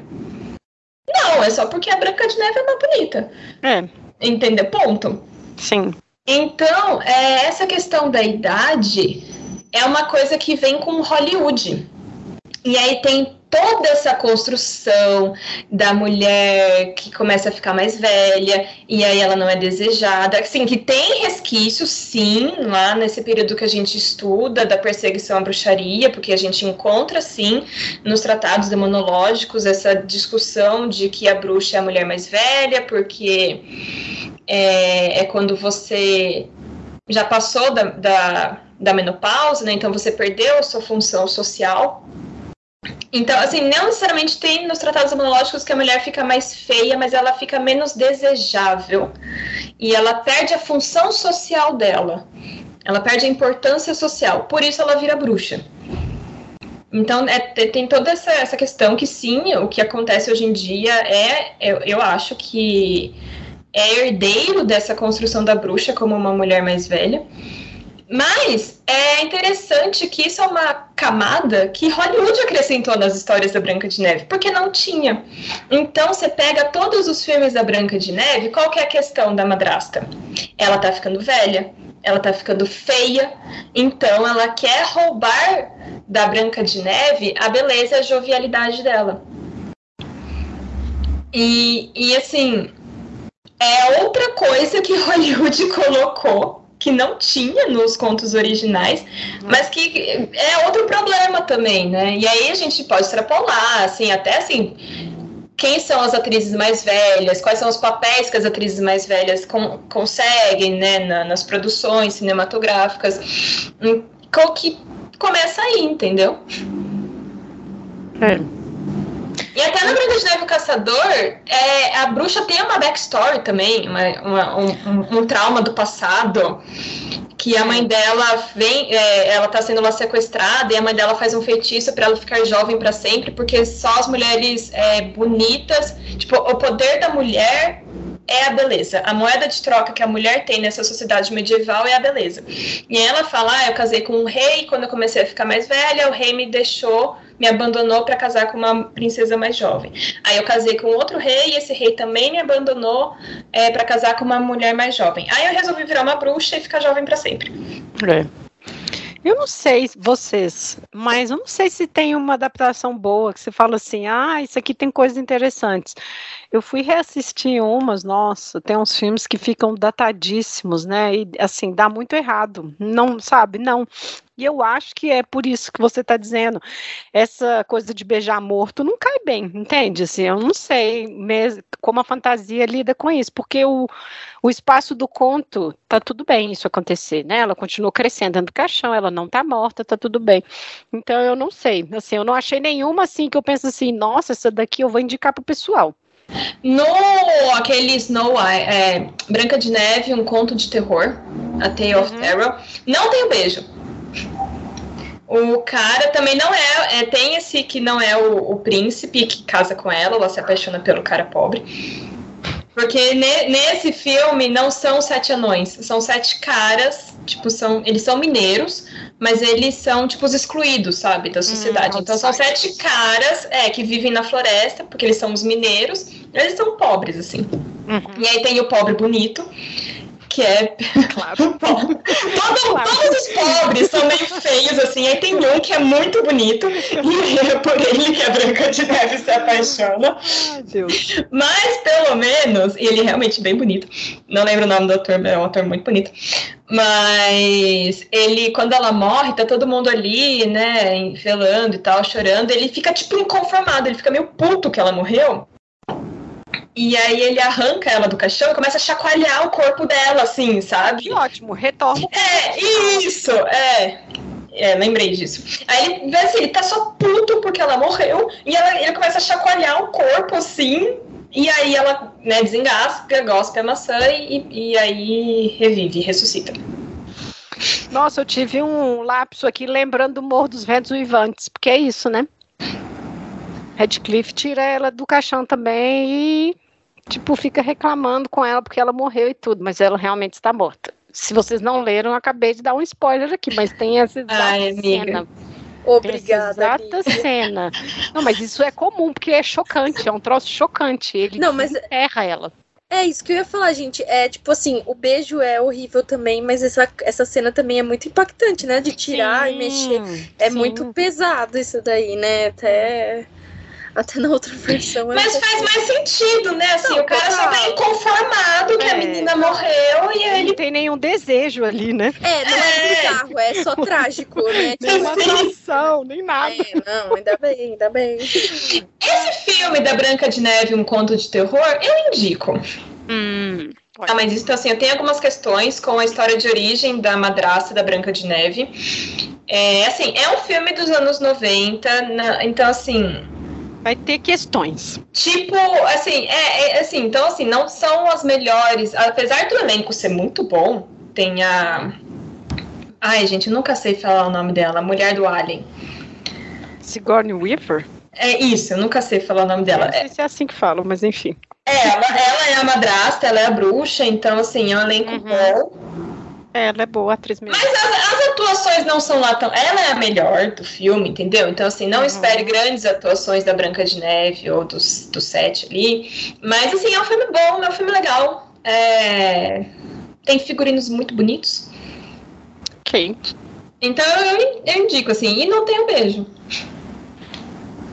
Bom, então vamos passar então para o terceiro e último, Rapunzel. Bom, a Rapunzel é também essa terceira história, outra conhecida da, da mulher que estava grávida e aí ela tem um desejo incontrolável de comer rabanetes e aí o marido descobre que a vizinha, por um acaso, tem uma plantação de rabanetes. E aí, ao invés dele simplesmente bater na porta da vizinha para pedir um pouco de rabanetes, ele tem uma ideia que é muito melhor, que é invadir a casa da vizinha durante a noite, roubar os rabanetes e achar que ia passar despercebido. E aí ele volta entrega os sabonetes para a esposa, que come com todo o gosto do mundo, mas aí na noite, no dia seguinte, ela quer mais, e quer mais, e quer mais, porque é o desejo lá da grávida. Até que a vizinha descobre, e aí a gente descobre que a vizinha é uma bruxa, e aí a bruxa fala: Bom, você tá aqui roubando minha comida, você tá aqui roubando as minhas coisas, é justo que, já que você pegou algo que era meu, que é que é muito valioso para mim, eu também pegue algo que é muito valioso para você. Então, quando a sua filha nascer, eu quero que ela seja minha. Você vai ter que me dar a sua filha. E aí isso acontece quando a menina nasce, é, eles dão o nome de Rapunzel por causa dos, dos. Ah, eu nunca sei falar o nome também dessa origem da palavra. Eu sei que é rabanete em alemão, que parece Rapunzel. Enfim. E aí eles entregam a menina pra, pra bruxa e a bruxa pega essa menina e tranca numa torre muito alta para proteger ela do, do mundo. E aí a Rapunzel cresce e tem lá toda a história de que a, a, a torre não tem porta, só tem uma janela, e aí pra bruxa entrar e sair da torre, ela tem que jogar o cabelo dela, né? Rapunzel, Rapunzel, joga suas tranças. E aí um dia um príncipe tá passando por ali, vê essa cena, fica muito curioso, ele vai lá, pede para Rapunzel jogar as tranças, ela joga, ele sobe, eles se conhecem, pipipipopopó. Aí a, a bruxa descobre que a Rapunzel tá tendo um caso com o príncipe, fica brava, aí ela, enfim, tem toda a história, todo o plot dela cortar o cabelo da Rapunzel, jogar, quando o príncipe chega, é a bruxa que joga o cabelo para enganar o príncipe. Aí no conto do que está ali nos Irmãos Green, tem uma briga entre o príncipe e a bruxa. Uh, o príncipe acaba caindo da, da torre, cai no monte de espinho, fica cego, sai vagando ao léu pela floresta. A bruxa pega a Rapunzel, manda para o deserto, para assim, se a torre não foi o suficiente para te né, conter, para te prender, então vou te, te lançar para o lugar mais isolado do mundo, que é um deserto. Nesse deserto, a Rapunzel descobre que está grávida Aí ela pare os, dois, os gêmeos no, no deserto. Enquanto isso, o príncipe está lá vagando, vagando. O príncipe vagou tanto que chegou no deserto. E incrível, né? Mas assim, ele encontra o deserto, aí ele encontra a Rapunzel, e aí a Rapunzel vê que ele tá cego, é, chora, ali abraça ele, chora e as lágrimas da Rapunzel caem nos olhos do príncipe, ele volta a enxergar e aí eles ficam juntos e vivem felizes para sempre. E a bruxa tá lá, na torre. Esse é o resumão da, da história. Eu adoro a troca justa rabanetes por uma criança. É. então, mas aí volta na questão da alimentação, né? Exatamente. Porque todas as versões a criança recebe o nome da comida. Isso. A versão, essa desse italiano sempre, né? Antes de eu falar dela, eu queria só falar de um que é esse pequeno detalhezinho de jogar as tranças pela janela, né? Você já encontra isso em contos muitíssimo anteriores. E um que, bom, qualquer pessoa que começar a pesquisar Rapunzel aí vai ver que é o Xanamé do século X. Ele é um poema épico afegão, né? Assim, ainda não era Afeganistão, mas ele é afegão. E ela é uma princesa de Cabul, mora lá e é filha do sultão e tudo mais. E o cara fica apaixonado por ela. E, e enfim, ele vai descrevendo, né? As mechas negras almiscaradas, enfim, uma coisa toda poética. E aí ela joga esse cabelo dela, as tranças, para que ele subisse com uma corda. Mas aí, segundo essa história, ele sobe e eles ficam conversando. Tipo, nossa, como a gente vai fazer para casar? Porque, né, seu pai não vai autorizar, eles vão perguntar aos astrólogos e tudo mais, né? Bom, mas a questão do italiano, que eu acho que é legal também, porque ele já vai cruzando com outros contos que a gente já falou aqui e histórias que vocês também já conhecem. Ele é de 600, 1634 e ela chama Petrocinella, que vem do napolitano de salsa. Então, no caso do Robanete aí é uma salsa. E é muito engraçado porque a versão do Perrault, que leu esse livro também, né, ele inspira nele, também é salsa, aí é a Persinette. Mas nessa história aqui, ela é ogra. Ele começa contando que ela é ogra. E é interessante porque tem outras variantes, e a Andresa também, né, interessa nesse assunto, que tem histórias que ela deixa o portão aberto. Tipo, como se fosse de propósito. E aí ela é fada. E aí você roubou o negócio de uma fada, então você tem que pagar, você tem que dar sua criança em troca, né? Então a gente vai vendo como que as histórias elas vão misturando muito, né? E é a mesma coisa, ela fica presa e tudo mais. Mas o que é interessante é que nessa história fica bem claro que ele sobe, eles ficam lá super felizes lá se amando, porque ele ainda fala assim: o príncipe então fez uma pequena refeição, coisa horrível, porque fez uma pequena refeição com um molho de salsa do amor. Gente, está escrito no conto. Está escrito no conto, não é uma literatura do século XXI. Tá lá. Amiga, você não achou romântico? é o auge do romantismo, amiga. Esse, gente, como que esse pessoal moderno era moderno? Tô achando barato. Mas enfim, aí ela persegue eles. Na verdade, não tem a parte da cegueira, que eu acho que isso é de outro conto também, porque ela foge com três nozes mágicas, gente. Isso diz algo para vocês? Né, os feijões mágicos, tudo. Então, assim, começa, né, então, assim, as histórias vão, né, se cruzando. E nessa corrida delas, foi muito, assim, eu fiquei muito animada lendo, porque a perseguição é idêntica ao aprendiz feiticeiro, porque a cada transformação ela se metamorfoseia, então é, é uma competição da, do aprendiz com o mago mais velho, né? Então, assim, tem uma questão generacional. É a menina jovem contra essa senhora e elas ali lutando na coisa de magia. Então, assim, é sensacional. Vocês devem imaginar o quanto eu fiquei, assim, achando um barato ter encontrado isso. E essa coisa da metamorfose volta também nas versões indianas de Rapunzel. Tem um monte também que tem essa, essa coisa da, da Metamorfose. E tem a versão A Gata Branca, essa acho que vocês conhecem, porque inclusive tem também desenho animado, que é do Perrault, né? É a versão francesa.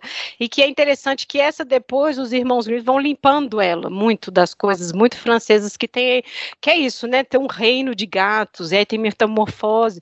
Se vocês lembrarem da história A Princesa Cisne, que é, é, que ela era uma cisne. Então, é a mesma história, que é ela que salva os irmãos. Então, aqui a gente já vai caminhando para outro para outro conto também, que novamente a mulher salvando os irmãos, a mulher salvando o príncipe, né? Então elas vão se intercalando um pouco também. Essas todas que eu estou dizendo, eu aconselho a procurar, porque eu acho que vale a pena enfim, vocês lerem para ver como que essas histórias elas circulam, elas casam, os personagens vão sendo os mesmos, né? Então acho que isso é um pouco da própria oralidade, né? Antes da, da contagem mesmo, né? Uma coisa que eu achei muito interessante nessa versão do Bas Basile, né? Que é o italiano. Uhum. É, é que a Rapunzel, que não é a Rapunzel, né? É a Petro, Petro, Petrocinella, ela, ela usa magia. E aí tem ali a perseguição que a Lívia falou do, da corrida, é, do, pelo menos no que eu li, é uma corrida nos ares. Então as duas estão voando. Exatamente. E aí é o voo da bruxa, né? Estão ali voando. E aí todas essas. Cada nós, né? Uma noz mágica que vai tendo a metamorfose. E a própria Rapunzel se metamorfose. É, usa magia, ela voa. Então, assim, todos esses elementos da bruxaria clássica também são feitos e performados pela Rapunzel que ela usa para fugir com o príncipe. E se você for pensar, isso é muito mais agência do que, nossa, me salve aqui na torre. Muito mais, sim, exatamente. Ela que é ela que pega as nozes mágicas, ela tem essa ideia, é. ela sai voando. Então, assim, e aí o que eu sinto, assim, eu não. É, isso agora eu vou falar que é um achismo meu, mas que quando os Green foram escrever essa história, que é a versão que a gente conhece mais, né? Que é a dos Green, eles, de novo, essa questão da moralidade cristã do século XIX tão mais forte do que era lá atrás, no século XVII. Então, a protagonista não pode usar magia. Mesmo que ela tenha ajudantes mágicos, então tem outros contos dos irmãos, próprios irmãos Grimm, que tem a fada madrinha, que vai ajudar a protagonista, mas nunca é a protagonista que usa magia. Porque isso não é coisa de gente cristã, entendeu? Sim.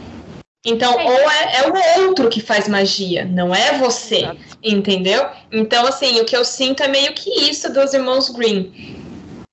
Sim. E eu acho que é interessante, assim, por que, que eu pensei da gente também trazer as versões asiáticas, né, do Oriente e tudo? Por quê?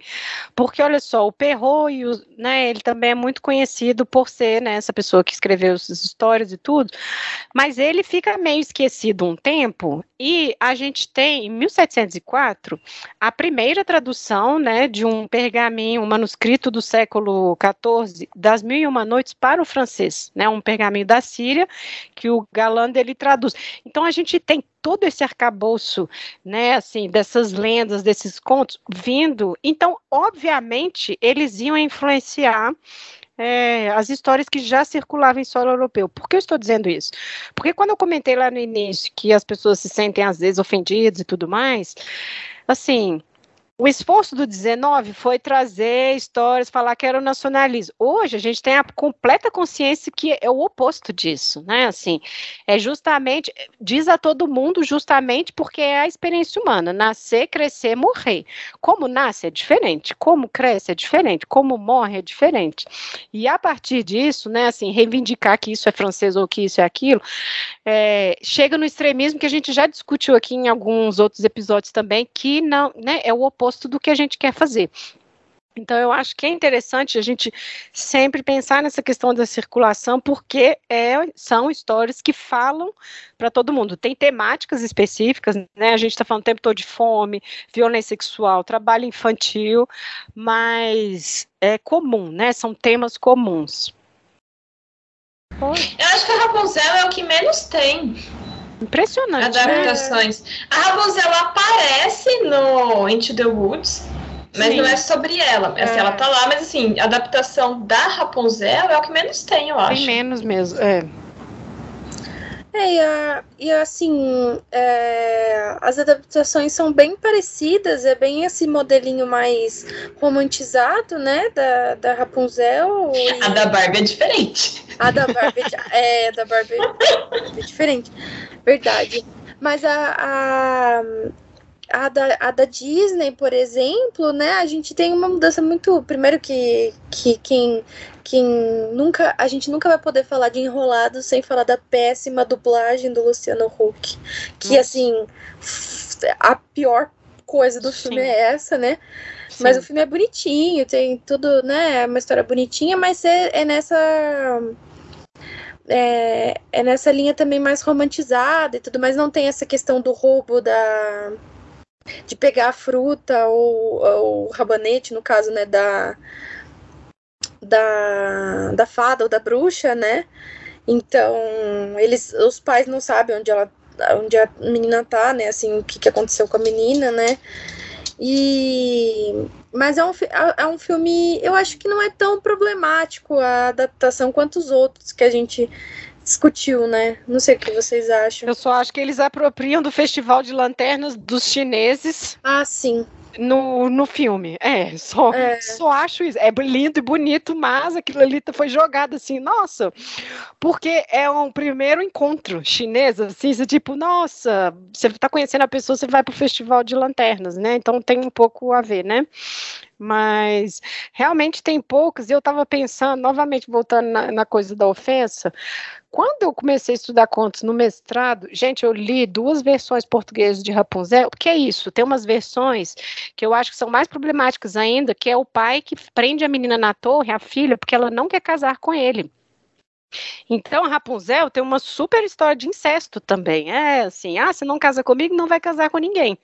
E aí tem versões que a tia, a tia quer casar com a menina, não vai casar comigo, não vai casar com ninguém. Então, um pessoal aí que se ouvir essa história vai achar que a gente está inventando, que as gerações de hoje tem que colocar identitarismo em tudo. Não, gente, tá lá, lá atrás. Ó, o pessoal já tá falando dessas coisas lá, sabe? É, então, e é, o conto é bem é bem pesado dessas outras versões, né, assim, de... Todos os contos, né, na Todos, origem, são é... péssimos, assim, né? Porque a vida tem... era difícil, né? É. é isso, a vida Não era... Hoje fácil, né, mas... Eu tenho uma amiga... Na, na Idade Média era um pouco pior. É. Eu tenho uma amiga que, que eu contando, né, essas versões originais, e ela falou assim, nossa, Eli, você quebrou meu óculos cor-de-rosa. Eu, Sinto muito, o historiador está aí para isso. Porque, gente, é fome, incesto, canibalismo, miséria, órfã, né? Porque assim, a maioria é órfã, né? Assim, madrasta e tudo. Então, assim, é assim, é um resumo de, de tudo que são esses contos, né? Mas eu acho. É, então. Mas eu, eu acho que a, tipo, a adaptação da Disney, ela, a Rapunzel tem uma personalidade, assim, ela é meio doidinha, né? Tipo assim, ela é, é, é ela é cheia de energia, assim, ela tá fazendo um monte de coisa, ela fala, fala, fala, fala. Uhum. E eu uhum. falo assim, gente, quem se, se você mora sozinha, trancada numa torre, não tem ninguém para conversar além de um camaleãozinho, você fica meio assim, né, das ideias também, né? Porque, coitada, né? Imagina que, né? No... Por falar na adaptação da Barbie, tem um pouco de Cinderela ali também, não tem? Não, ela é tipo uma escravinha no. No... Ela é, porque a questão da, da Rapunzel também me lembrou muito, né? Que nem a gente falou que, que às vezes era fada, às vezes é bruxa, né? Tem essas questões, às vezes, das vilãs, né? E, e pensando que nos, nas versões que é de uma fada, é, essa coisa de pegar a criança me lembrou muito da crença do changeling, que é muito comum na Idade Média, né? E na moderna também, claro. É, de, de que as fadas pegavam crianças, né? Ou faziam trocas, né? Colocavam uma criança fada no lugar da criança humana, ou simplesmente pegavam a criança humana para ser criada lá no mundo das fadas, né? Então isso me lembrou muito. É claro que quando elas, elas pegavam as crianças não era para fazer serviços domésticos, não, era para viver que nem as fadas, né? Tipo, é. de boa. Mas é, é, claro que daí as questões vão mudando ao longo do seu tempo, né? E tudo mais, mas eu acho que talvez a, a o pensamento de a, a aparição de. É, as aparições ocasionais da fada podem se relacionar com essa crença do changeling, né? De, de, de, roubar as crianças, né?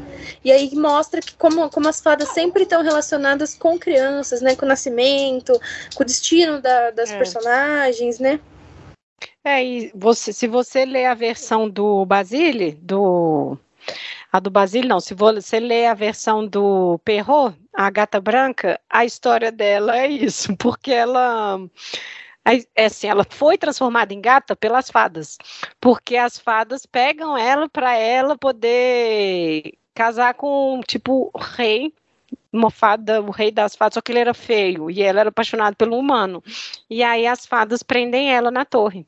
Então tem sempre essa coisa do, de uma proibição da relação, né? Da relação da, da maturidade mesmo, né? Seja mulher, seja homem, né? Isso é interessante.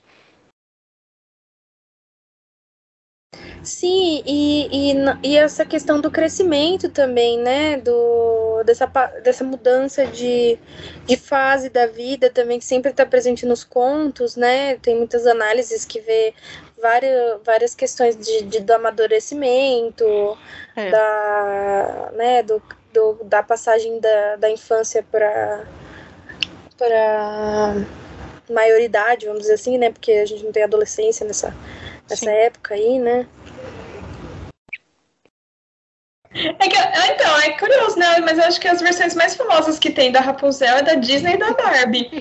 Engraçado mesmo, é. Então, é. E a Barbie só fez porque a, a Mattel tava procurando contos de fadas que a Disney não tinha ainda adaptado, né? Ah, gente, não sabia que era é. por isso, não. É, porque não era, não queria é. competir com a Disney, né? Então eles começaram com o quebra-nós, eles começaram a adaptar nos balés, né? Tem o quebra-nozes e o Lago dos Cisnes que é balé, balé mesmo. Uhum. Aí é, eles foram para Rapunzel, Princesa e a Plebeia, é, as Doze Princesas Bailarinas, ah. que é todos os negócios que a, que a Disney não fez. Uhum. Mas enfim. É, eu acho que a Rapunzel da Barbie é a que é a mais diferente da, da, da das adaptações né, foge bastante assim do, do, da sequência de acontecimentos. Não tem a bruxa subindo no, pelo cabelo dela. Tem uma referência uma hora que a Rapunzel sonha com isso, mas assim é só para dar uma referência assim pro pro conto original.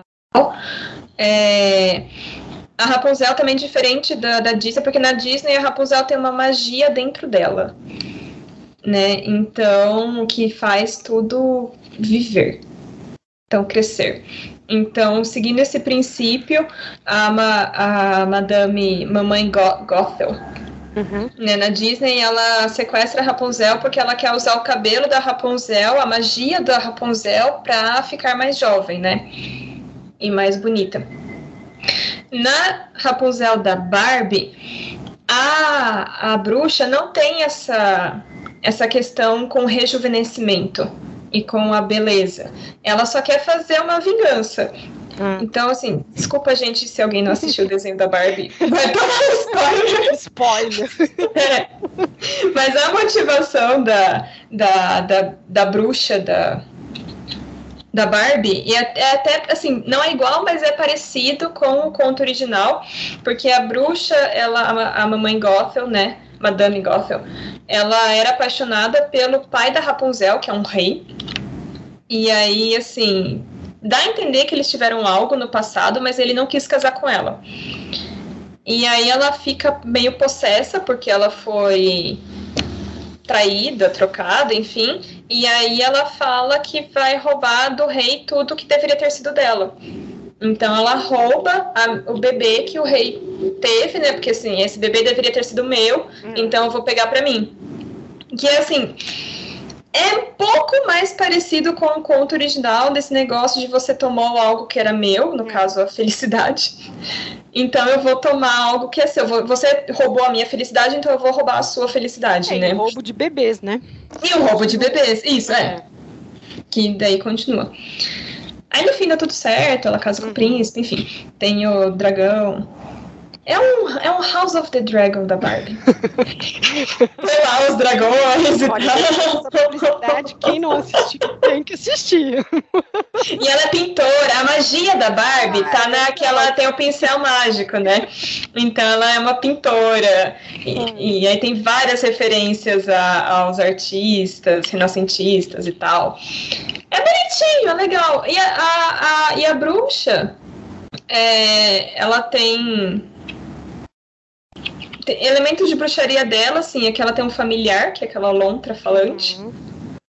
que é o ajudante dela. E é uma coisa, assim, tentando puxar qualquer coisa, assim, qualquer referência. Mas tem essa questão que o mal, ele é, ele é, ele engana, ele é mentiroso, né? Então, assim, o diabo mente. Então, quando ela lança lá o feitiço na torre, que para Rapunzel não conseguir sair, ela fala, né, aprisionará o coração mentiroso. Aí, como a Rapunzel nunca mentiu, a Rapunzel consegue sair. Mas ela é, mentiu a vida inteira, então ela não consegue sair, que é esse negócio, né, do diabo mentiroso, o diabo enganador e o bem não engana. É, eu acho que é, você comentando isso, eu acho que a gente pode concentrar agora nesse tema que incomoda todas nós, aparentemente, que é um pouco essa questão. Não, essa frase que você disse aí foi ótima, né? O mal engana, o diabo é que engana. E aí, de todas essas adaptações que a gente ficou assistindo, né, esse tempo aí para preparar esse episódio, as mais recentes a gente constatou isso, né, um pouco, todo mundo tem um passado, todo mundo tem uma justificativa para ser o que é. OK. Mas em, até quando, né? Qual que é esse limite, né? Então acho que é um pouco essa questão, né?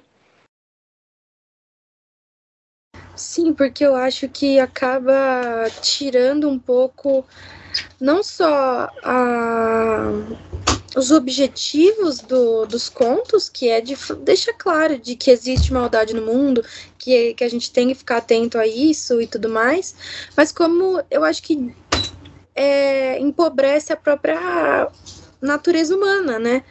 Enquanto a gente fica dando razões para para pessoa, ah, ela é má, coitada, olha só. Ah, mas ela ela ela matou uma galera porque tadinha, ela teve um trauma ali no passado. Então assim, tipo, tudo bem, a gente tem empatia e tudo mais, mas eu acho que existem certos limites, existem situações de que as personagens é, foram más apenas porque elas querem, queriam ser más, assim, sei lá, tipo, que nem a Malévola, poxa, ela, ela, ela amaldiçoou a, a Aurora porque ela não foi convidada para o chá de bebê. Sim. Tipo assim, é, um, é muito fútil. Sim. Mas, ao mesmo tempo, tem tudo a ver com as fadas. Você não desrespeita as fadas, entende? Você não, como que você faz uma atrocidade dessa com uma fada que você deve respeito, né? Então, é, por que fazer um passado tão dolorido ali? Que, não, é a natureza da fada, é o personagem. Então, eu acho que isso acaba empobrecendo um pouco na, na, nessa motivação de, de dar agência, de explicar as coisas, talvez de evitar umas rivalidades femininas que existem nas histórias a coisa fica forçada demais, e, eu acho que em vez de, de, de trazer discussão, trazer coisa, não empobrece. Eu acho que que diminui um pouco a mensagem bacana que muitos dos contos têm, né? Que é sobre a natureza humana mesmo, né? Mas aí eu volto que eu acho que é aquilo que eu falei do feminismo raso, entendeu? Porque, assim, é isso que você estava falando. É isso que você estava falando. Que, o que, qual é o objetivo de um conto de fadas? É, assim, ensinar a pessoa que está ouvindo a sobreviver no mundo que as ela adversidades, vive. né? É, então é isso, é, é ultrapassar as, as, adversidades, é sobreviver, é não desistir. E aí, por isso que no fim dá tudo certo, né? Porque assim, a gente tem que acreditar que no fim vai dar tudo certo. Então, é, eu acho que eles, é, os filmes vieram de uns tempos para cá com esse negócio de ah não os contos de fadas eles são só ultra machistas eles só passam mensagens erradas para todas as meninas então como a gente vai consertar isso? Dando uma história de origem para as vilãs. Hum. eles podiam por exemplo colocar um vilão homem.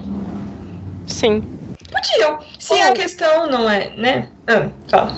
É não. Eu ia falar da, a gente estava falando da Rapunzel do Basile, ou adaptar do jeito que está lá. Ela lutando. É isso, né? Que aliás é uma história bem mais legal. Ela, é ela que está lutando, né? Assim, então não quer dizer que lá atrás não tinham mulheres que lutavam, entende?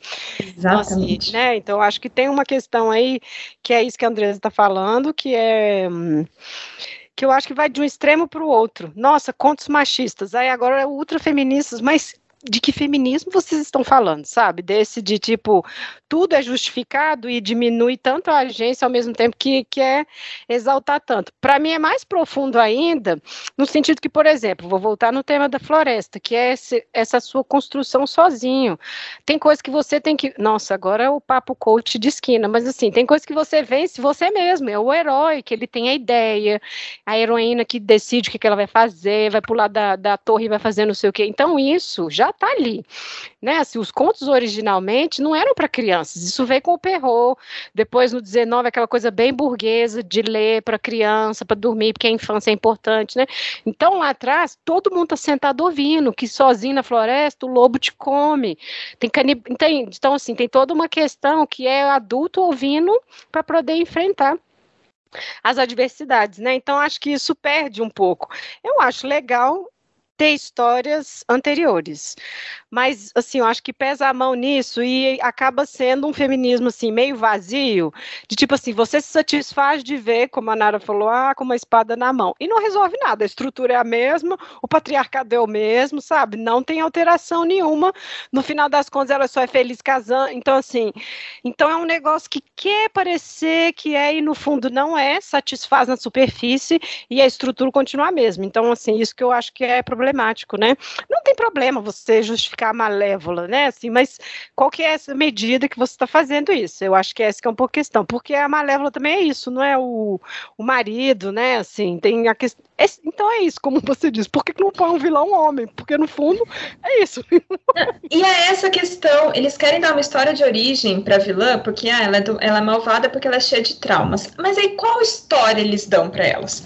E assim, focando na, nas histórias que a gente está falando aqui, né? A Malévola, se eu for falar de Malévola, eu vou gastar duas é, horas não, a mais, não, então é, enfim. Sim, sim. Mas, por exemplo, nessa que eu falei que o meu único porém com esse filme da, da Branca de Neve, mas um conto de terror, acho que é em português, A Tale of Horror, em inglês, que a madrasta assim, ela já tinha ali um espelho mágico, ela já mexia ali com poçõezinhas, mas qual que é o estalo para ela virar do mal mesmo, assim? Porque quando ela casa com o pai da Branca de Neve, ela não é malvada ela só tá ali muito feliz que conseguiu casar com o rei, entendeu? É, ela vira do mal mesmo, full, quando ela tá grávida e aí ela perde o bebê. E aí, isso assim, é, aí ela fica com raiva da Branca de Neve, porque daí é o único filho do rei, e aí ela. Não, gente, tem até uns negócios horrorosos que ela fica guardando o, o fetozinho, aí começa a fazer feitiço com o feto ali, sabe? Então, assim, dá até uma. Assim, passa até uma imagem de que ela ficou tão desnorteada com o, a perda do, do bebê que ela começa a ficar meio doida, sabe? Ela começa a alucinar. E aí, assim. Nossa, é sério que ela é do mal só porque ela não conseguiu ser mãe? Sabe? Assim, é, qual é. Reais. São traumas Não, reais. assim, o problema é isso. Em que são traumas é a mão? reais. Qual que é o limite? É, ex- exatamente, mas aí assim, exatamente isso, assim, é, qual é, quantas vezes a gente já não viu essa história contada no filme que a vilã só é uma vilã porque ela não conseguiu cumprir o seu, a sua natureza que é ser mãe, É. entendeu? Assim, é óbvio, gente, é, eu não tô falando que isso não é uma situação horrível, é óbvio que é horrível, é óbvio que é muito triste, é óbvio que ca- causa um trauma gigantesco quando você, enfim, essa Sim, situação acontece. A questão é, é isso que a gente tá falando, é o papel, tropo. É. É, qual é o, é o papel da mulher é ser mãe. Quando ela não consegue ser mãe, ela vira do mal. É, entendeu? Tipo, virou uma chave na cabeça dela e agora ela vai matar todo mundo. E aí a mulher, assim, mata todo mundo, entendeu? É, nesse caso, aquele Espelho, Espelho Meu com a Julia Roberts é mais é um filme ruim, mas ele é tranquilo, porque ela é apenas, ela é zoada, ela tipo, ela é isso, ela vai, né, a menina, ela tem ódio porque é bonita e pronto. Tem uma questão de idade também, que é ruim, mas eles não fazem ela, tipo, não tenta salvar nada dela, ela é aquilo, e tá tudo bem, porque existem essas pessoas, né, gente, tem um, o cinza aí, sabe, nem um santo e nem um pecador, pronto, ela quer porque ela é daquele jeito, né, assim, é, eu não sei, assim, as adaptações são reflexo do tempo e os contos também, como eu disse no início, eles vão continuar variando, e essas adaptações, elas vão conquistar na audiência naquilo que é o, a coisa do momento. O problema é que eu acho é isso, é muito, muito artificial, né? Assim, não é não é um negócio para fazer pensar, eu acho, né? É, eu, eu acho que, que hoje em dia as adaptações estão querendo seguir uma agenda feminista, mas sem entender o que, que é feminismo, sem entender o que, que é agência, o que, que é. Sabe assim? Então fica uma coisa tão, sei lá, sem pé nem cabeça, né? Que não tem sentido nenhum. É, precisava dar uma estudadinha um pouco mais antes de fazer. Ou chamar mulheres, né? Pra fazer, porque eu acho que a maioria delas deles são feitos por homens, né? Então eu não. Ou não quem essa estuda essas coisas, sabe? também, É, é, assim, não é. é. tão difícil assim. Meu propósito com o filme é esse, é ganhar dinheiro. Ah, Hum. então tá bom, meu propósito é esse, essa mensagem, né? Porque eu acho que é Hum. isso. né? Sim. Chegamos ao fim deste longo episódio, por favor, escutem, tenham paciência, porque está legal, né? Mas aí vamos fazer as nossas indicações. Assim, esse tema é vastíssimo, nós não somos especialistas, somos historiadores tentando contextualizar a coisa toda, né? Então, vamos indicar pessoas que falam disso. Eu indicaria um historiador português, o Francisco Vaz da Silva, ele fez uma coleção Chuchu em 2013, cada um, são seis livros, cada um ele faz por temática, né? E aí, sobre essa de crianças perdidas em floresta, é, negociando a morte e tudo mais, chama A Morte Madrinha, Polegarzinho e outros contos de morte e redenção.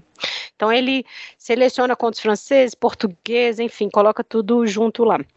Bom, indicaria também um cara, qualquer coisa que vocês pegarem dele para ler vai ser legal, o Jack Zipes, porque ele é assim o supra-sumo de contos de fadas. Ele é um professor aposentado de Princeton e qualquer coisa que vocês pegarem dele para ler, eu acho que pode ser legal. A gente leu para esse episódio a tradução da editora 34, né, dos Irmãos Grimm. É uma é uma é uma edição ótima, mas ela ainda não é completa. Esse cara mesmo, o ele fez uma, ele fez a tradução do alemão para o inglês em 2016 das 156 histórias. Então essa edição também, quem puder e quiser, né, ter, ter curiosidade de ler, eu acho que pode ser legal. Tem um livro mais antigo que traz um pouco essa coisa do feminino, mas ele é um pouco talvez datado, mas eu acho que ele é uma boa introdução, o livro pequenino da Jacqueline Held, já tem em português, ele é dos anos 80, então. O Imaginário no Poder, As Crianças e a Literatura Fantástica. Então, acho que esse pode ser um legal. E o Pentameron, Os Contos dos Contos. Esse é uma edição bonitona e é, tem todas essas é, versões napolitanas que a gente comentou aqui dos contos, né? O do Jean-Baptiste Basile. Inclusive, a minha eu achei na estante virtual. Tem, é uma é legal também para quem quiser conhecer. Eu indicaria também um site que na verdade ele é uma base de dados. Eu vou colocar ele lá no, no, no blog, lá no, no, no link, porque você procura, né? Quando você vai estudar contos populares, você procura pelo tipo dele. Porque é mais fácil, eles têm números, né? Ah, esse é o número 405. E aí lá dentro você tem todas as variações: alemã, francês, afegã, enfim, tem africano, tem todas as variações. Então você procura pelo tipo. Então, para quem se interessa, né, de estudar né, esse tipo de, de fonte, pode ser uma coisa legal. E as várias adaptações que a gente comentou aqui tá no YouTube, tem um monte no YouTube, né? Para quem não viu. Aquela, inclusive, aquela série que passava na, na cultura, é, eu acho ela maravilhosa assistir, então. chama Os Contos de Fadas mesmo, né? E se, se vocês digitarem no YouTube os Contos de Fadas TV Cultura, acha, é. e eles é uma eu não tenho certeza se o original é alemão ou é britânico, mas assim, são adaptações não são adaptações, são teatralizações é. Do, dos contos, é, mas pelo que eu percebi, do que tá ali nos Irmãos Grimm mesmo. Isso. Do jeitinho que os Irmãos Grimm escreveram. Mas é muito bem feito, é muito bonitinho. Não, é um ar de sessão da tarde, né? Assim. Nossa, é, é, gostosinho. Não tem coisas muito pesadas, porque o foco é crianças mesmo, é um público é. infantil. Mas assim, é legal, é bonitinho, dá para sentir mesmo essa, essa diferença, né? Da, e como que eram os contos dos irmãos Grimm, então vale a pena assistir. Essa série que você falou, Nara, ela, ela é britânica no e te, passou na cultura, que é que também é muito legal. E tem uma, que é, essa daí é da década de 90, mais ou menos, né? E tem uma dos anos 2010, por aí, que é de um canal alemão. Ele, ele fez também de, de vários contos. Eu não vou saber dizer o nome é, é os contos do irmão, dos irmãos Green, quando aparecia assim é, na TV, mas eu, eu, não sei dizer mais que canal que tá passando. Eu assisti na TV a cabo alguns capítulos eu no também, canal Mais. É, eu também. É, então, assim, talvez eles tenha são originais, né? Assim, eles são Sim, bem fiéis, né? É, é, são muito legais os, as, as adaptações também. É, e eu queria indicar, assim, também aproveitando um livro em português, né? em português não, né? Traduzido para o português, né? Que é as raízes históricas do conto fantástico do Vladimir Prop. Do conto maravilhoso, desculpa. É, do, do Vladimir Prop, que é um dos principais especialistas em contos de fadas, né? Ele tem outros livros também relacionados a isso, mas esse daí tem em português e sempre está na promoção na Feira do Livro, então já já tem, dá para adquirir num precinho mais camarada. Ótimo. Para finalizar, só eu não sei se vocês já tinham um conto preferido antes. Imagino que sim, todo mundo tem um. Eu tinha a Bela Adormecida, mas agora que eu fiquei estudando o João Maria, nossa, sim, é o meu preferido. Ele é, sim, incrível. Nossa, ele é muito bom. E acho que é por isso que a Disney não aventurou, porque tem muitas camadas ali estranhíssimas para você poder, sei lá, analisar, né? Eu também, eu também confesso que João e Maria, assim, eu, eu gostava de outros contos também, mas João e Maria muito interessante e as adaptações também, né, principalmente essa última me fez pensar muito, então eu achei que dá muito, tem muito o que tirar desse conto também. Você tá, peraí, você tá perguntando só de, entre esses três que a gente analisou aqui ou de todos? Não, de todos. É porque eu tinha Bela Adormecida, eu amava Bela Adormecida. Só que agora eu já, tipo assim, nossa, esse aqui é o melhor conto, assim. Mudou pra mim. É, assim, eu, nossa, isso aqui é incrível, tem muita coisa pra ler. Ah, eu acho que eu sou muito influenciada, porque um dos, meus, um dos filmes prediletos da minha vida inteira é aquele Para Sempre Cinderela. Ah, nossa, mas ele é fofíssimo. gente, ele é maravilhoso. Eu, eu vou, eu vou defender também. esse filme até o fim da minha vida. Que ele, ele esse, filme, esse filme mostra um feminismo feminismo, Esse assim, é que, que Disney nem sonha, entendeu? E eu vou morrer defendendo isso. E até a história de origem da madrasta é muito melhor, faz é, muito mais sentido dentro do contexto da época. Não, Enfim. o Leonardo da Vinci é um cara legal. Ai, gente, ele é ótimo. A fada madrinha é o Leonardo da Vinci, sabe? Não, Isso já, já, já compra o é, filme. Não, muito bom. Então, eu acho que assim, eu, eu sempre gostei muito da, da Cinderela. Eu acho que a Cinderela é, é meu conto de fadas, assim, teremos Cinderela pela frente. Bom, a Andresa surgiu, sugeriu fazer parte 1 e parte 2, pessoal. Então talvez faremos parte 1 e parte 2. Olha, eu acho que nesse a gente focou nas bruxas, eu acho que o próximo a gente devia focar nas fadas. Pode ser. É, eu também acho, também Pode acho. ser. Mas assim, só uma ideia por É, cima. vamos ver o que o pessoal acha aí, sugere, né? Joga aí, joga aí. Sim. Bom, mas é isso então, pessoal. A gente agradece quem escutou até aqui este longo episódio e comentem lá nas redes, escutem. E é isso então, agradecer as meninas novamente por embarcarem aí nessa loucura. E é isso.